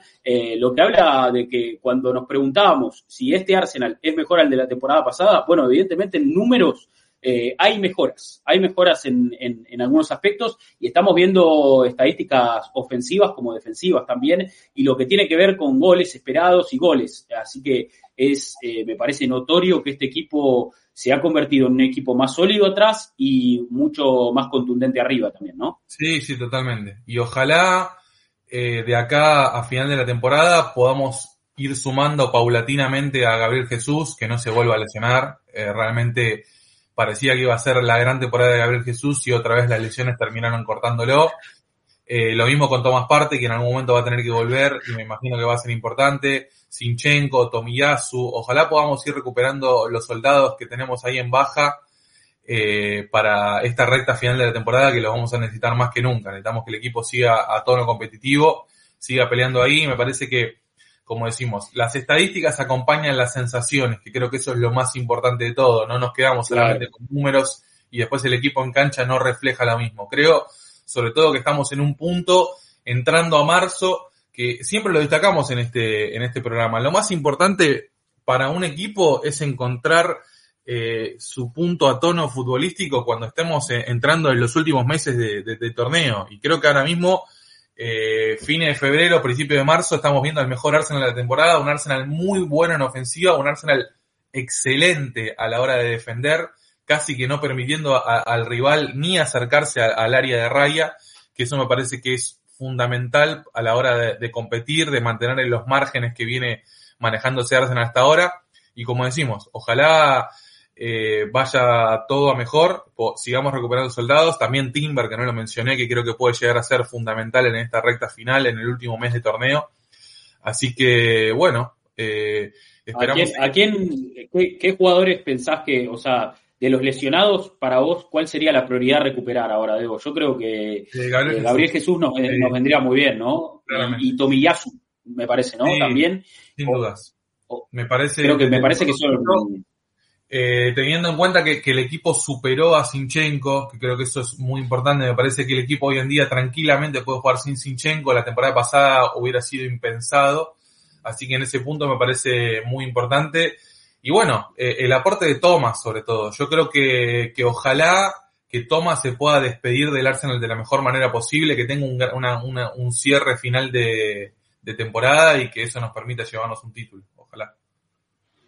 Sí, sí, sí creo que estaría bien también. Creo que estaría bien, para, por lo menos para que tenga una despedida decorosa. Todos sabemos que se va a ir. Todo, a ver, creo que no quedan dudas de que, de que no tiene mucho más sentido eh, tener un jugador que cobre tanto dinero y que juegue tan poco. Y, ya sabemos que parte y también está entrando eh, en, una etapa de su carrera en la que, bueno, Eh, no, no, si no está a nivel, no, no tiene mucho sentido darle lugar. Y bueno, eh, estaría bien que en estos últimos partidos pueda intervenir de alguna forma, pueda tener un poco de rodaje y, garantizarnos eh, alguna, algún, algún objetivo, ¿no? Poder acercarnos al, objetivo.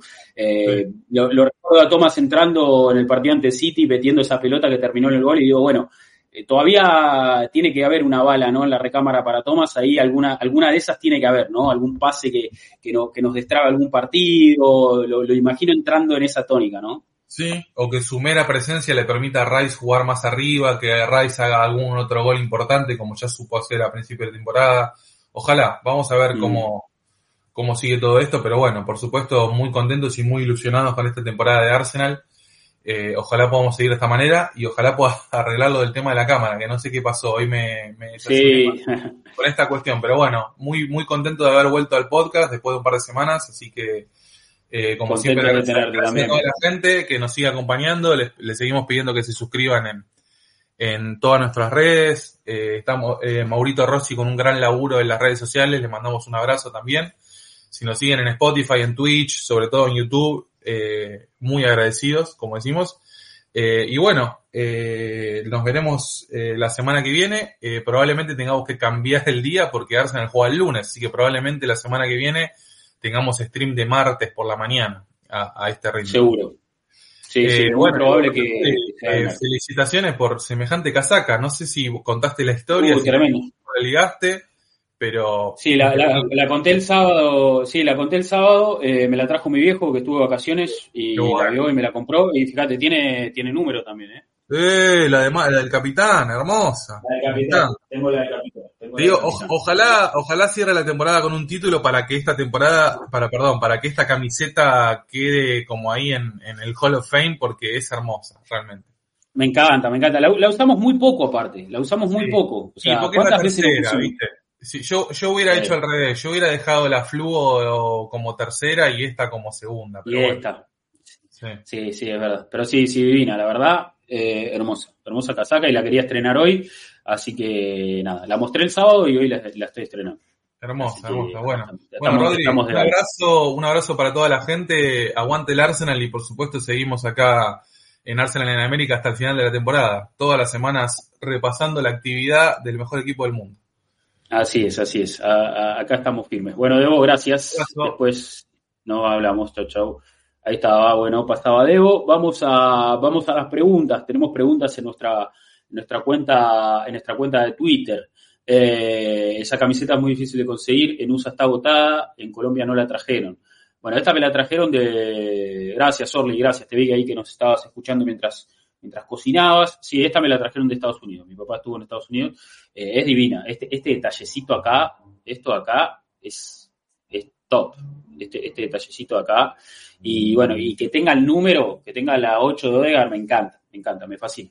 Eh, me está dando un poco de calor ahora igual, ¿eh? eh pero bueno, estamos. Vamos a, vamos a, las preguntas eh, de este nuevo episodio del podcast. Como ustedes saben, cada lunes abrimos el juego para que ustedes también dejen algún mensajito ahí en Twitter y, bueno, y lo leemos, lo leemos y le damos lugar y lo charlamos acá entre todos para ir cerrando este nuevo, este nuevo episodio del, del podcast. A ver, eh, me voy a, voy a acá, acá estamos, sí, perfecto. Ya estamos entonces. Empezamos con el mensaje de mi amigo Álvaro Félix, que dice, buen día amigos, consideran que la temporada actual de Odegar es mejor que la pasada, aun cuando no se ha reflejado en goles y asistencias, una locura lo que ha jugado lo nuevo, saludos. Bueno, justamente con la camiseta de Odegar puesta, eh, puedo decir que, que sí, la verdad, eh, creo, creo que es una gran temporada de Odegaard. Es una, es una fantástica temporada de Odegaard.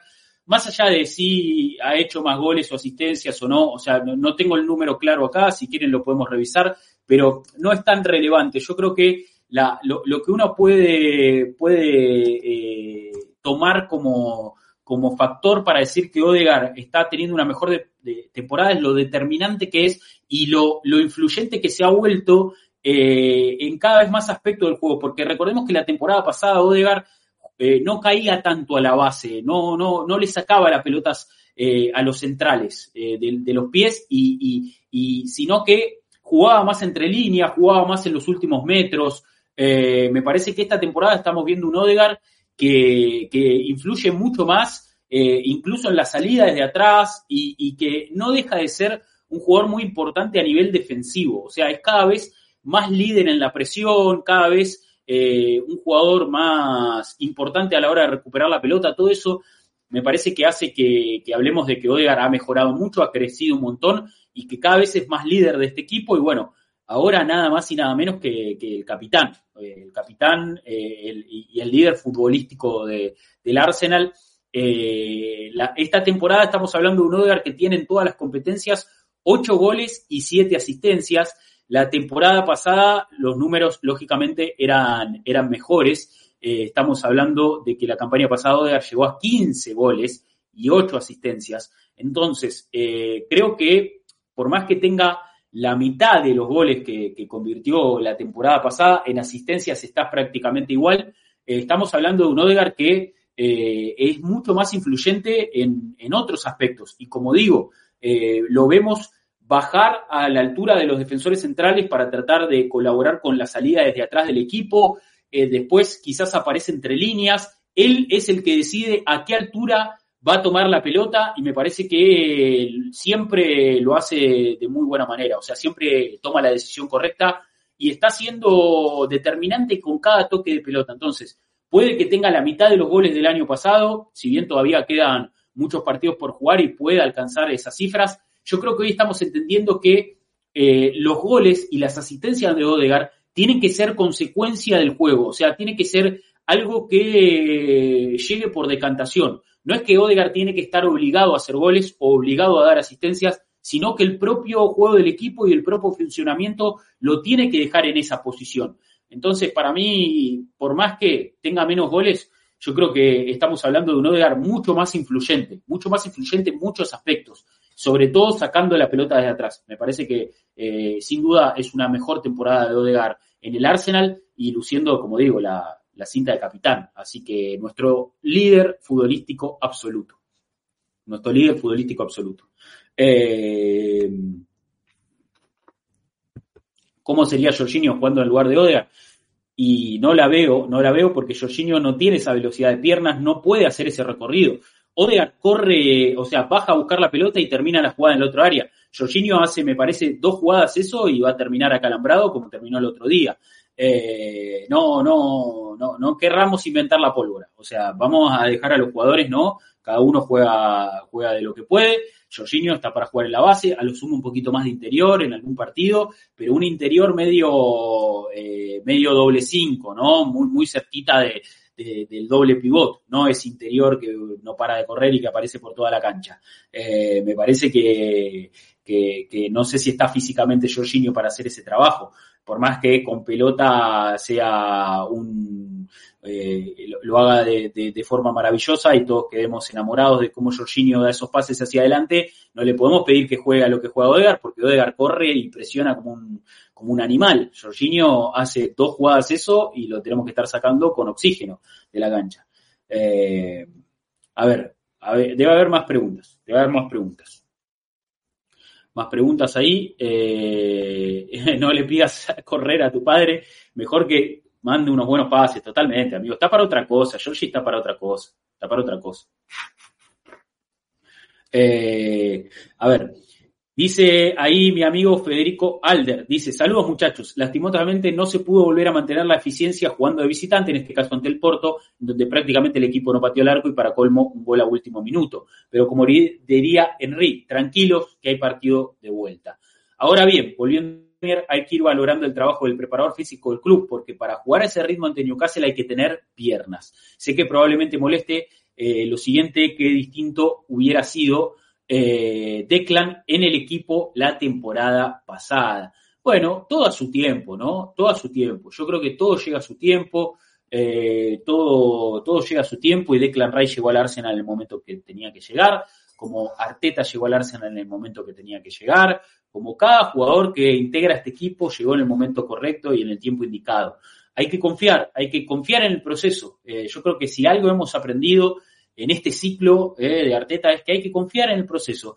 Y estamos eh, en un gran momento. Arsenal está en un gran momento, vuelve a ser un equipo que da pelea en todos los frentes, eh, vuelve a ser un equipo que sabemos que si logra el Arsenal eh, ser un equipo que no comete tantos errores y, atrás y que tiene un y, que, se muestra mucho más preciso eh, en ofensiva, ¿no? Si logra aprovechar todo eso que el equipo genera con fútbol eh, y, encima se protege bien, ¿no? Y cada vez tiene un sistema defensivo más sólido, bueno, de a poco los márgenes se van achicando y estamos viendo un Arsenal que puede competir a gran nivel con cualquiera.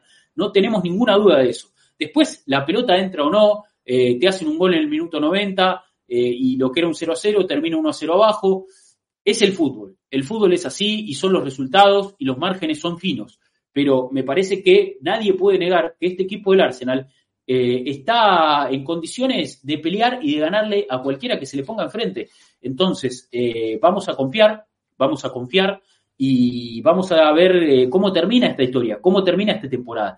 Y si esta temporada, ponele que esta temporada el Arsenal no gana nada, eh, en el peor de los casos el Arsenal eh, no, no, consigue alzar ningún trofeo, lo que lógicamente sería, sería doloroso o, la verdad que, nos, nos costaría asimilar seguro, pero yo creo que nos tenemos que quedar muy tranquilos que las cosas se están haciendo muy bien y que es cuestión de tiempo. Entonces, si decimos, no, lo que hubiera sido Rice, la temporada, bueno, eh, Rice llegó cuando tenía que llegar y todo llega a su tiempo. Eh, volveremos a, conquistar trofeos, nadie tenga duda de eso, que nadie acá dude de eso. Eh, ¿Será esta temporada? Ojalá. Si no, será la siguiente o será la otra y en algún momento estaremos celebrando. Pero nos tenemos que quedar muy tranquilos, muy tranquilos de que todo está fluyendo de la manera correcta. ¿eh? Eso, eso tiene que darnos mucha tranquilidad.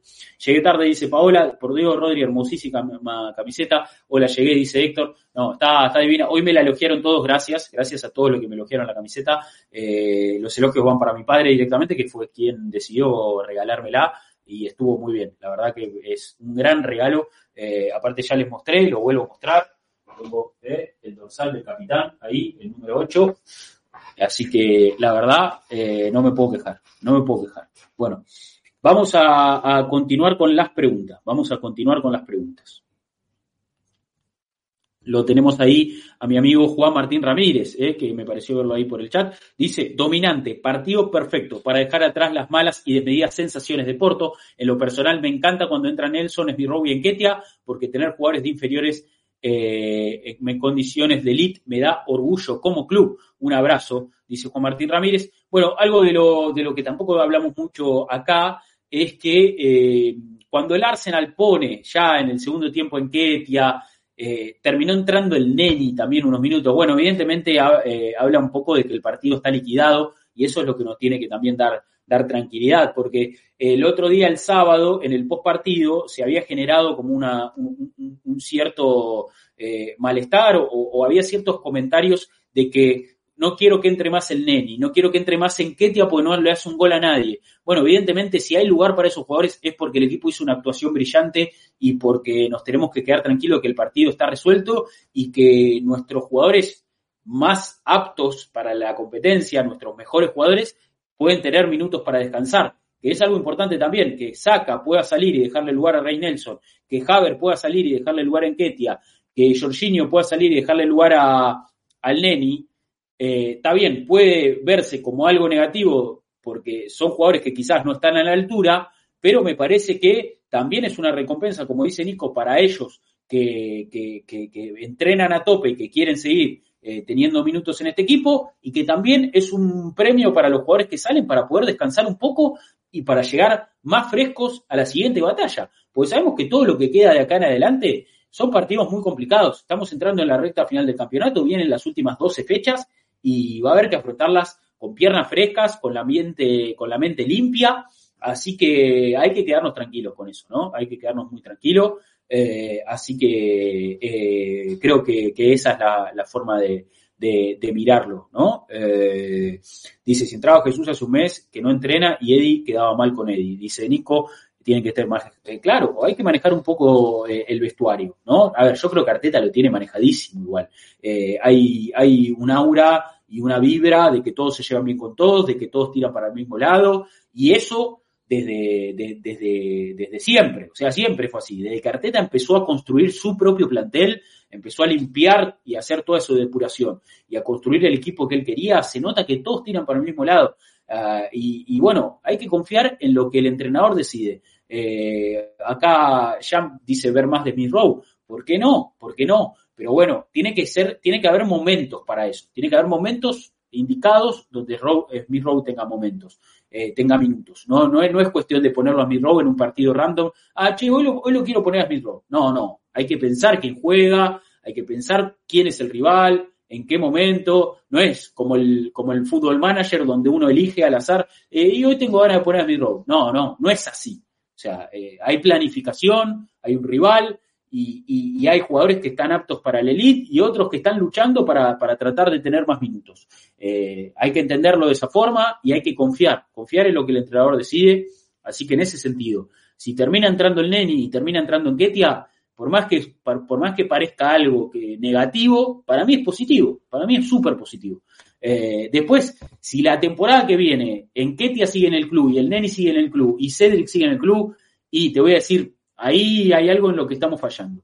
Pero mientras ellos sean jugadores del Arsenal, y es lógico que tengan algo de minutos, es lógico que, puedan entrar en algún partido, sobre todo en un partido que está totalmente sentenciado. Es el momento para que entren. Que van a entrar en el, o sea, cuando está jugando de la clasificación a la siguiente ronda de Champions. Y en ese momento me parece que no, no, no, no es el momento indicado, ¿no? Eh, Tuvo cerca el gol, ¿eh? Tuvo cerca el gol, Emilio. Ahí leí mi amigo el mensaje de Juan Martín. Eh, la verdad que, estuvo muy cerquita el gol, eh, Emilio. Bueno, vamos, vamos con el siguiente mensaje. Ahí nos comenta Harrison Cerrato, que dice, primer tiempo, perfecto. Los jugadores super metidos y concentrados en el partido. El segundo, bajamos un poco la intensidad sin dejar de jugar bien. Quiero ver pronto a Timber, Tomiyasu, Sinchenko, ya que estamos cortos en esa zona. Lo más importante es recuperarlos a todos. Eh, bueno, yo creo que el, lateral izquierdo eh, es, una, es, un tema, es un tema. Eh, yo, yo lo digo acá y, lo sostengo, por más que Kivior haya jugado un muy buen partido el otro día, la verdad que jugó un muy buen partido contra, contra, contra Newcastle e hizo un gol, incluso eh, y, la verdad que, bueno, no, o sea, no, no, voy a ser necio, no voy a decir que, que, saquen a Kivior del equipo, pero a, mí me sigue dejando dudas. Yo no estoy tranquilo si juega Kivior, porque eh, en una jugada lo pueden limpiar y el equipo puede quedar muy desarmado, pero también está teniendo buenos rendimientos. Entonces, mientras esté en este, este ritmo y mientras esté jugando bien, eh, perfecto, pero yo voy a estar mucho más tranquilo cuando vuelva a Tomiyasu, cuando vuelva a Timber, Sinchenko, si vuelve y está bien físicamente, porque lo quiero ver en qué mood también vuelve Sinchenko, porque Sinchenko puede volver muy bien con pelota, pero puede volver pésimo en los retrocesos. Entonces ahí prefiero que juegue Tomiyasu, por ejemplo. Eh, que vuelva hasta acá a jugar de tres, dice el precio.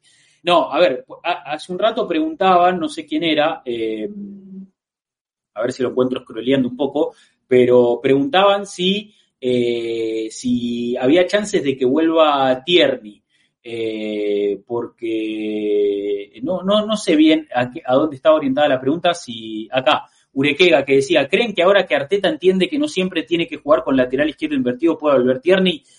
Yo te diría que no, yo te diría que no. O sea, para mí, eh, Arteta eh, con el tema laterales, eh, él prefiere que la amplitud la den los extremos y que, lo, y que los defensores sean gente, sean gente más de, más, más de, defender que de atacar.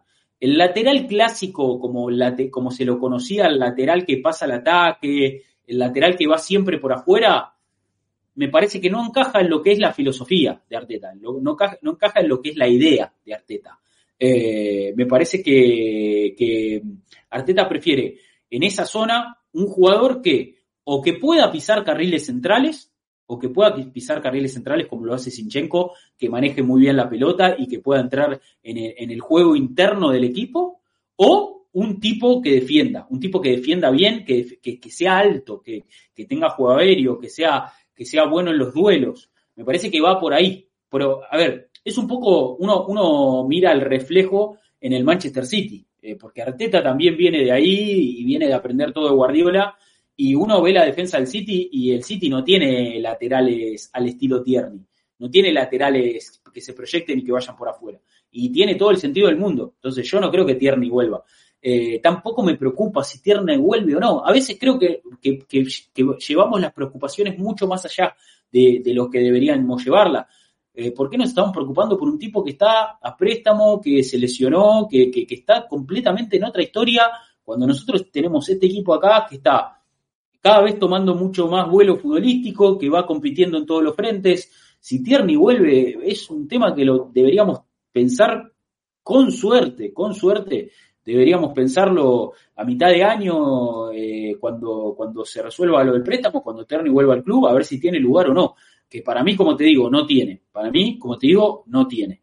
Pero, pero bueno, eh, el tiempo dirá, el tiempo dirá.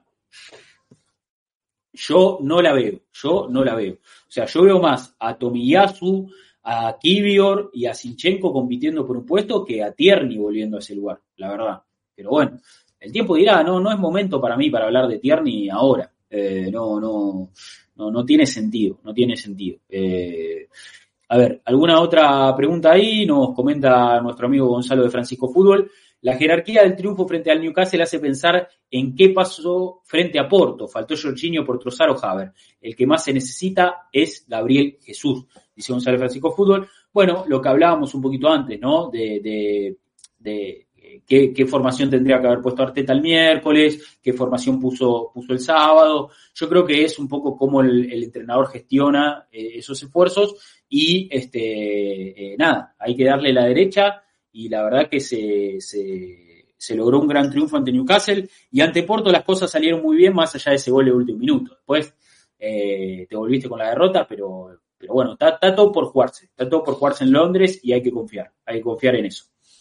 Eh, nos comenta ahí nuestro amigo Ferpac, dice, Masterclass de nuevo de Arteta, no entiendo cómo nos ganaron eh, en Sunshine Park, la dupla Jorginho Rice está on fire, Kai Haver mirándose cada vez mejor, eh, mirándose mejor cada partido, Benny Blanco, saca Willow en otro nivel, mención honorífica para Kivior no desentonando, que nos pongan ya al Porto y al City. El único que tuvo festejo doble y gritó los cinco goles del partido fue Mati Terzic, que metió un gol Joe Willow, vamos por más, vamos a Arsenal todavía, dice Ferpal, perfecto, perfecto el mensaje.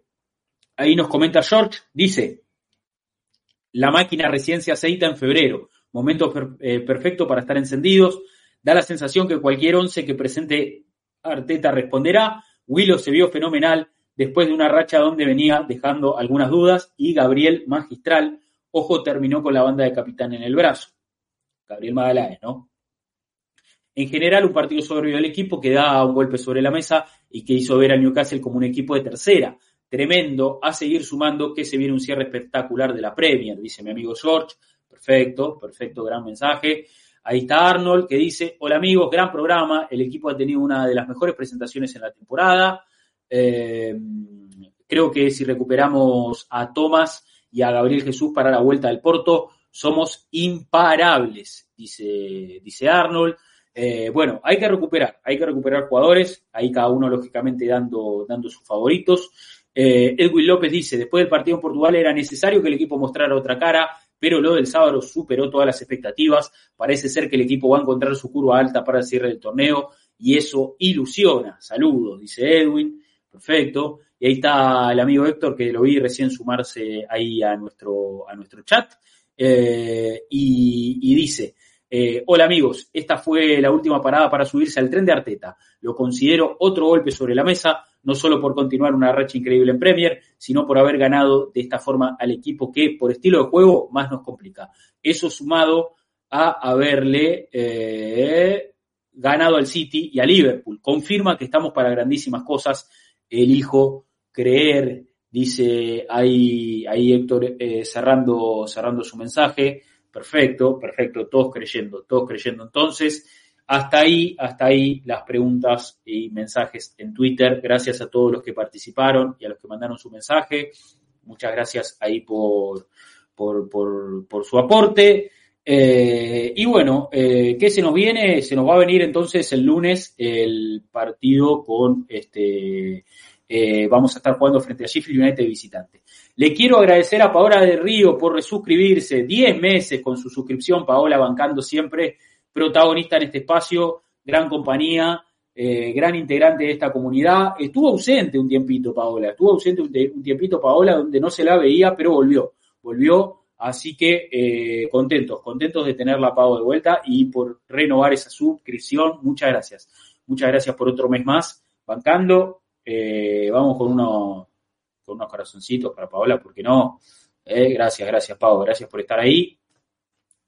Eh, semana larga hasta el lunes, ¿cómo viene el calendario de streams? Dice Nicolomo. Buena pregunta, muy buena pregunta. Eh, a ver, ¿cómo viene el calendario de los streams? Esta semana, esta semana, esta semana va a haber stream de Diego Fernando La Torre. Esta semana va a haber stream de Diego Fernando La Torre. Regresa Diego Fernando La Torre a Arsenal en América. Lo estábamos esperando, nos juntamos con él la semana pasada, hubo reunión se renovaron, se renovó el contrato un año más, así que contento, contento porque esta semana seguramente haya stream con la torre, muy probablemente el miércoles, muy probablemente el miércoles, pero atentos a las redes sociales igual, ¿eh? atentos a las redes, eh, así que seguramente estaremos contando con la presencia de la torre para hablar un poquito de este Arsenal, para hablar un poquito de este Arsenal imparable, para hablar de este Arsenal que está vivo en Champions, que está vivo en Premier y que va por todo. Eh, para hablar de lo que pasó en Portugal. Diego estuvo comentando el partido, ustedes saben. Bueno, igual nos vimos antes de eso. Eh, así que va a hablar seguramente de eso, va a hablar de la gran victoria de este partido ante Newcastle y de todo lo que tenga que ver con el equipo. Eh, vamos, vamos a estar recibiendo a Diego seguramente esta semana. yo creo que el miércoles, yo creo que el miércoles. pero bueno, vamos a ir hablando. Tengo que hablar con él ahora porque tenemos que coordinar algunas cosas logísticas. Pero la idea es que eh, la idea es que esté, la idea es que esté. Eh, y después, bueno, se va a hacer largo, se va a hacer largo hasta el, hasta el, la verdad que se va a hacer largo hasta el lunes. Eh, quizás podemos meter algo el viernes, podemos hacer un stream el viernes. no hay plata para sub, Rodri dice Romy, se agradece el stream, pero tranqui, Romy, con que vos estés acá en el chat, con que sumes desde, desde, tu lugar, no, no hace falta que estén suscritos. Obviamente ayuda al proyecto, ayuda un montón no les voy a negar. La verdad, las suscripciones ayudan. El que lo pueda hacer, que lo haga. Pero el que no lo pueda hacer, que esté acá, que aporte, que, disfrute del contenido, que valore. Eh, eso eh, es un lujo. Eso es un lujo para, para nosotros. Que estén acá en el chat y que, participen de, cada stream. Es, es, eso es lo que necesitamos. Necesitamos gente que esté acá presente. Eh, después, las suscripciones van a llegar, yo creo que a poco. pero no, no es obligatorio. Nadie acá sienta obligación de pagar nada. Esto lo, hacemos para que ustedes, yo creo que es para es para, para disfrute de todos, para disfrute de todos. En algún momento se podrán sumar suscripciones, sí, ¿por qué no? Pero el que no puede, no puede, ¿no? No, no, no, no sienta obligación, no sienta obligación. Eh, a ver, obviamente, este, con mucha ganas de ver el stream de Diego, y, bueno, y veremos qué más tenemos en la semana. Eh, si el Arsenal campeón a Premier, mando 50 subs, dice Iván. Bueno, te tomo la promesa, amigo. Te, la, tomo, te la tomo. Te tomo esa promesa. Em, a ver, creo que vendrá un gran stream con Diego y veremos qué más podemos tener en la semana. Yo creo que podemos hacer algo el viernes. Yo creo que podemos hacer algo el viernes, eh, teniendo en cuenta eh, que. gracias, Gu. Gracias, Gu, que le regaló la, la sub a Romy que venía, que venía pidiéndola. Muchas gracias, U, muchas gracias para vos. Ahí, eh, gracias, U, gracias, Romy. La verdad, Romy la venía pidiendo, eh. Romy venía pidiendo esa sub, ya la tiene, ya la tiene, así que suscriptora de este canal, Romy, viene ahí, se queda así la eh, no, el Google ya 258 suscripciones regaló, increíble, increíble. Es uno de los grandes mecenas de este canal y uno de los, de los que más banca este proyecto en ese sentido, así que se le agradece enormemente, eternamente al Gu, ya, ya, ya cruzaremos alguna vez, eh, seguramente ya nos cruzaremos alguna vez, ahí está Romy disfrutando de los emotes, está pleno, está pleno, así que gracias, gracias a Gu y gracias a Romy. ¿eh? A ver, eh, ¿qué, ¿qué, les estaba diciendo? Bueno, lo más probable es que este, eh, sí, si el Arsenal gana, gana la Premier va a haber, haber tatú. Yo me, yo me voy a hacer un tatuaje en stream, ¿eh? se los prometo, se los prometo. Lo, lo, tiro acá, que quede también grabado en nuestro episodio del podcast.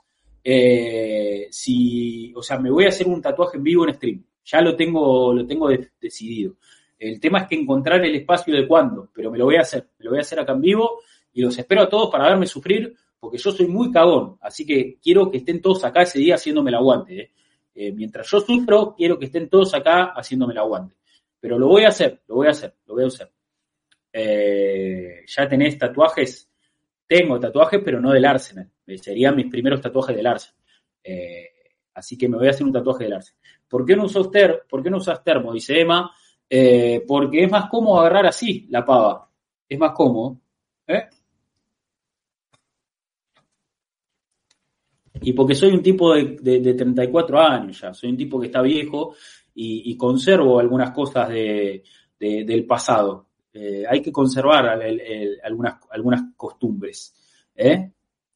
Campeón de premio Champions voy para allá, Rodri, a tatuarme también. Y dale, avisá y vamos, y vamos todo en patota, vamos todo en patota. Eh, nos tenemos que ver, uh, en algún momento. Cuando andes por Buenos Aires, no dudes en, escribirme. obvio que no, no me tenés que dudar en escribir. 34 como Tony Cross. Eh, sí, pero bueno. Eh, eh, vividos de otra forma, vividos de otra, vividos de otra manera, la verdad. Bueno, a ver, se nos está yendo un poco el stream de las ramas, nos estamos yendo por las ramas. A ver, como les digo, el, esta semana muy probablemente haya stream con Diego La Torre, esperemos. podemos seguramente meter algo el viernes. Eh, ¿qué, ¿qué, les pareció el stream táctico? No lo pude ver todavía, pero bueno, muy contento con que, con que Nico y que, y que, y que, y que Adrián estén haciendo un espacio muy, muy lindo, que de a poco va, va teniendo cada vez más frecuencia y que y donde se habla de fútbol, que es lógicamente lo que siempre prioriza este canal y lo que siempre prioriza este espacio. Así que contento, contento con el aporte de Adrián y contento con el aporte de Nico, eh, que, son dos pibes que saben muchísimo de fútbol, eh, saben mucho, se nota, se, nota cada vez que, están en stream, eh, cómo explican, cómo, cómo, cómo desarrollan cada tema.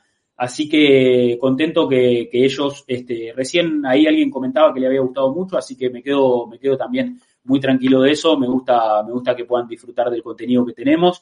Y bueno, eh, además de, además de, de, la vuelta de Diego, hay que ver si metemos también eh, un stream de, con el Big Six, con los muchachos del Big Six. Hay que meter algo con los muchachos del Big Six también.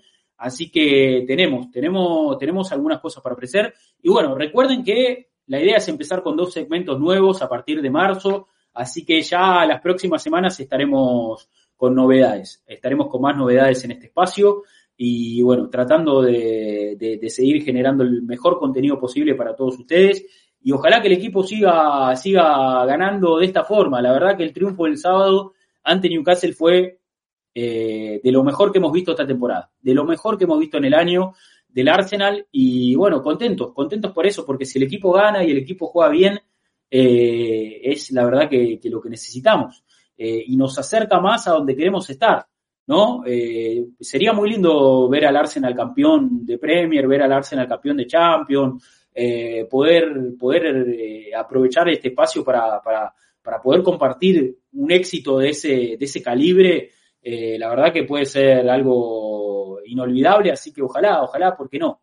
o sea, más allá del resultado, igual estamos, ¿no? Más allá del resultado, estamos acá y esto, y este espacio está cada vez más constituido y tiene cada vez más contenido, más diverso. Eh, y, bueno, eh, empieza de a poco el año calendario, ¿no? Empieza de a poco el año calendario, por más que quede muy poca temporada, eh, porque estamos hablando de que, de que ya a fines de mayo va a empezar a concluir todo, por más que nos quede el cierre de la temporada, estamos también arrancando un año calendario y arrancamos con toda la fuerza, así que con ganas de seguir haciendo contenido. Y bueno, como les digo, está el stream del Big Six, está el stream táctico con, con Adrián y con Nico, tenemos la vuelta de la torre, eh, tenemos los postpartidos, los espacios, los segmentos de entrevista que queremos empezar a hacer. Bueno, empieza, empieza el año, empieza el 2024, así que estamos ahí, estamos ahí arrancando con todo poco a poco y ojalá el equipo eh, nos regale una alegría, sería, la verdad que sería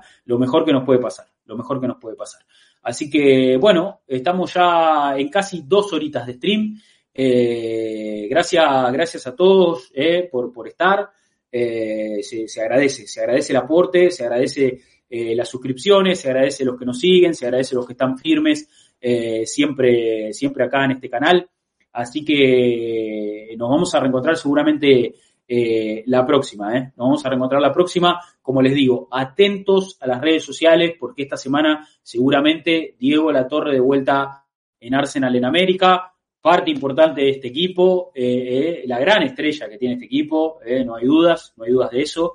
Así que contento de que vuelve Diego y contento de que el equipo ha ganado y de que tenemos toda una semana por delante para, para, para estar tranquilos, para estar un poco más tranquilos, con, con, con un triunfo que vino un poco a darnos aire después de lo que había sido la derrota en Portugal. Yo la verdad que en el post partido estuve muy caliente, ¿eh? los que estuvieron saben, que, realmente me afectó mucho la derrota en Portugal, pero por suerte el equipo eh, nos devolvió el alma con, mucho fútbol, ¿eh? con una actuación futbolística notable. Realmente el Arsenal aplastó el Newcastle, aplastó el Newcastle y, qué mejor rival, ¿no? Para mostrar esa cara, esa mejor versión la verdad que un Newcastle que siempre nos complica y, que, y que bueno, que, se fue, se fue cogido, se fue completamente cogido, ¿eh? se fue completamente cogido de Londres, así que muy contentos, muy contentos por eso. El agradecimiento para Mati Terzic que estuvo, el agradecimiento para Debo que volvió, que volvió al, podcast eh, sin cámara lamentablemente, pero bueno, eh, lo pudimos tener, pudimos escuchar a Debo que siempre, que, que, siempre es eh, aporta, aporta de gran manera, eh, eh, siempre hace grandes análisis.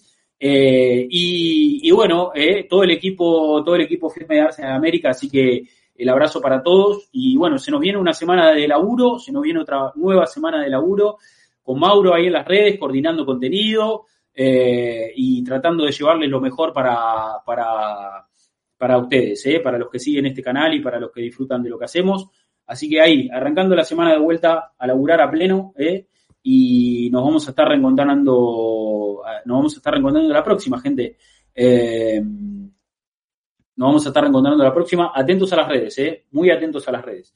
Bueno, les mando un abrazo grande a todos. ¿Hay alguien para raidear? No creo, no creo, porque a esta hora no prende nadie stream. Debemos ser de los pocos, de los pocos. Eh, bueno, está la gente de la media inglesa, que son, eh, lógicamente, abonados, abonados ¿no? de este horario, ahí con, mi amigo Pablo Espinosa, con, con, Nacho, con Nacho González y está, y está Oli, bueno, están todos ahí, no les vamos a dar igual el, el, el, el, ride porque, porque bueno, porque no, no, no, no se van a dar ni cuenta del raid, no se van a dar ni cuenta del raid. Así que la media anti-inglesa Arsenal. Sí, sí, son, son medio antis, son medio antis, eso es verdad. Son medio antis, así que les paga Qatar. Eh, sí, así que no tiene sentido, no tiene sentido que le demos, que le demos el rey. Eh, no, no tiene sentido, no tiene sentido que lo mandemos para allá, así que hay uno que lo vamos a ver, dice Romy.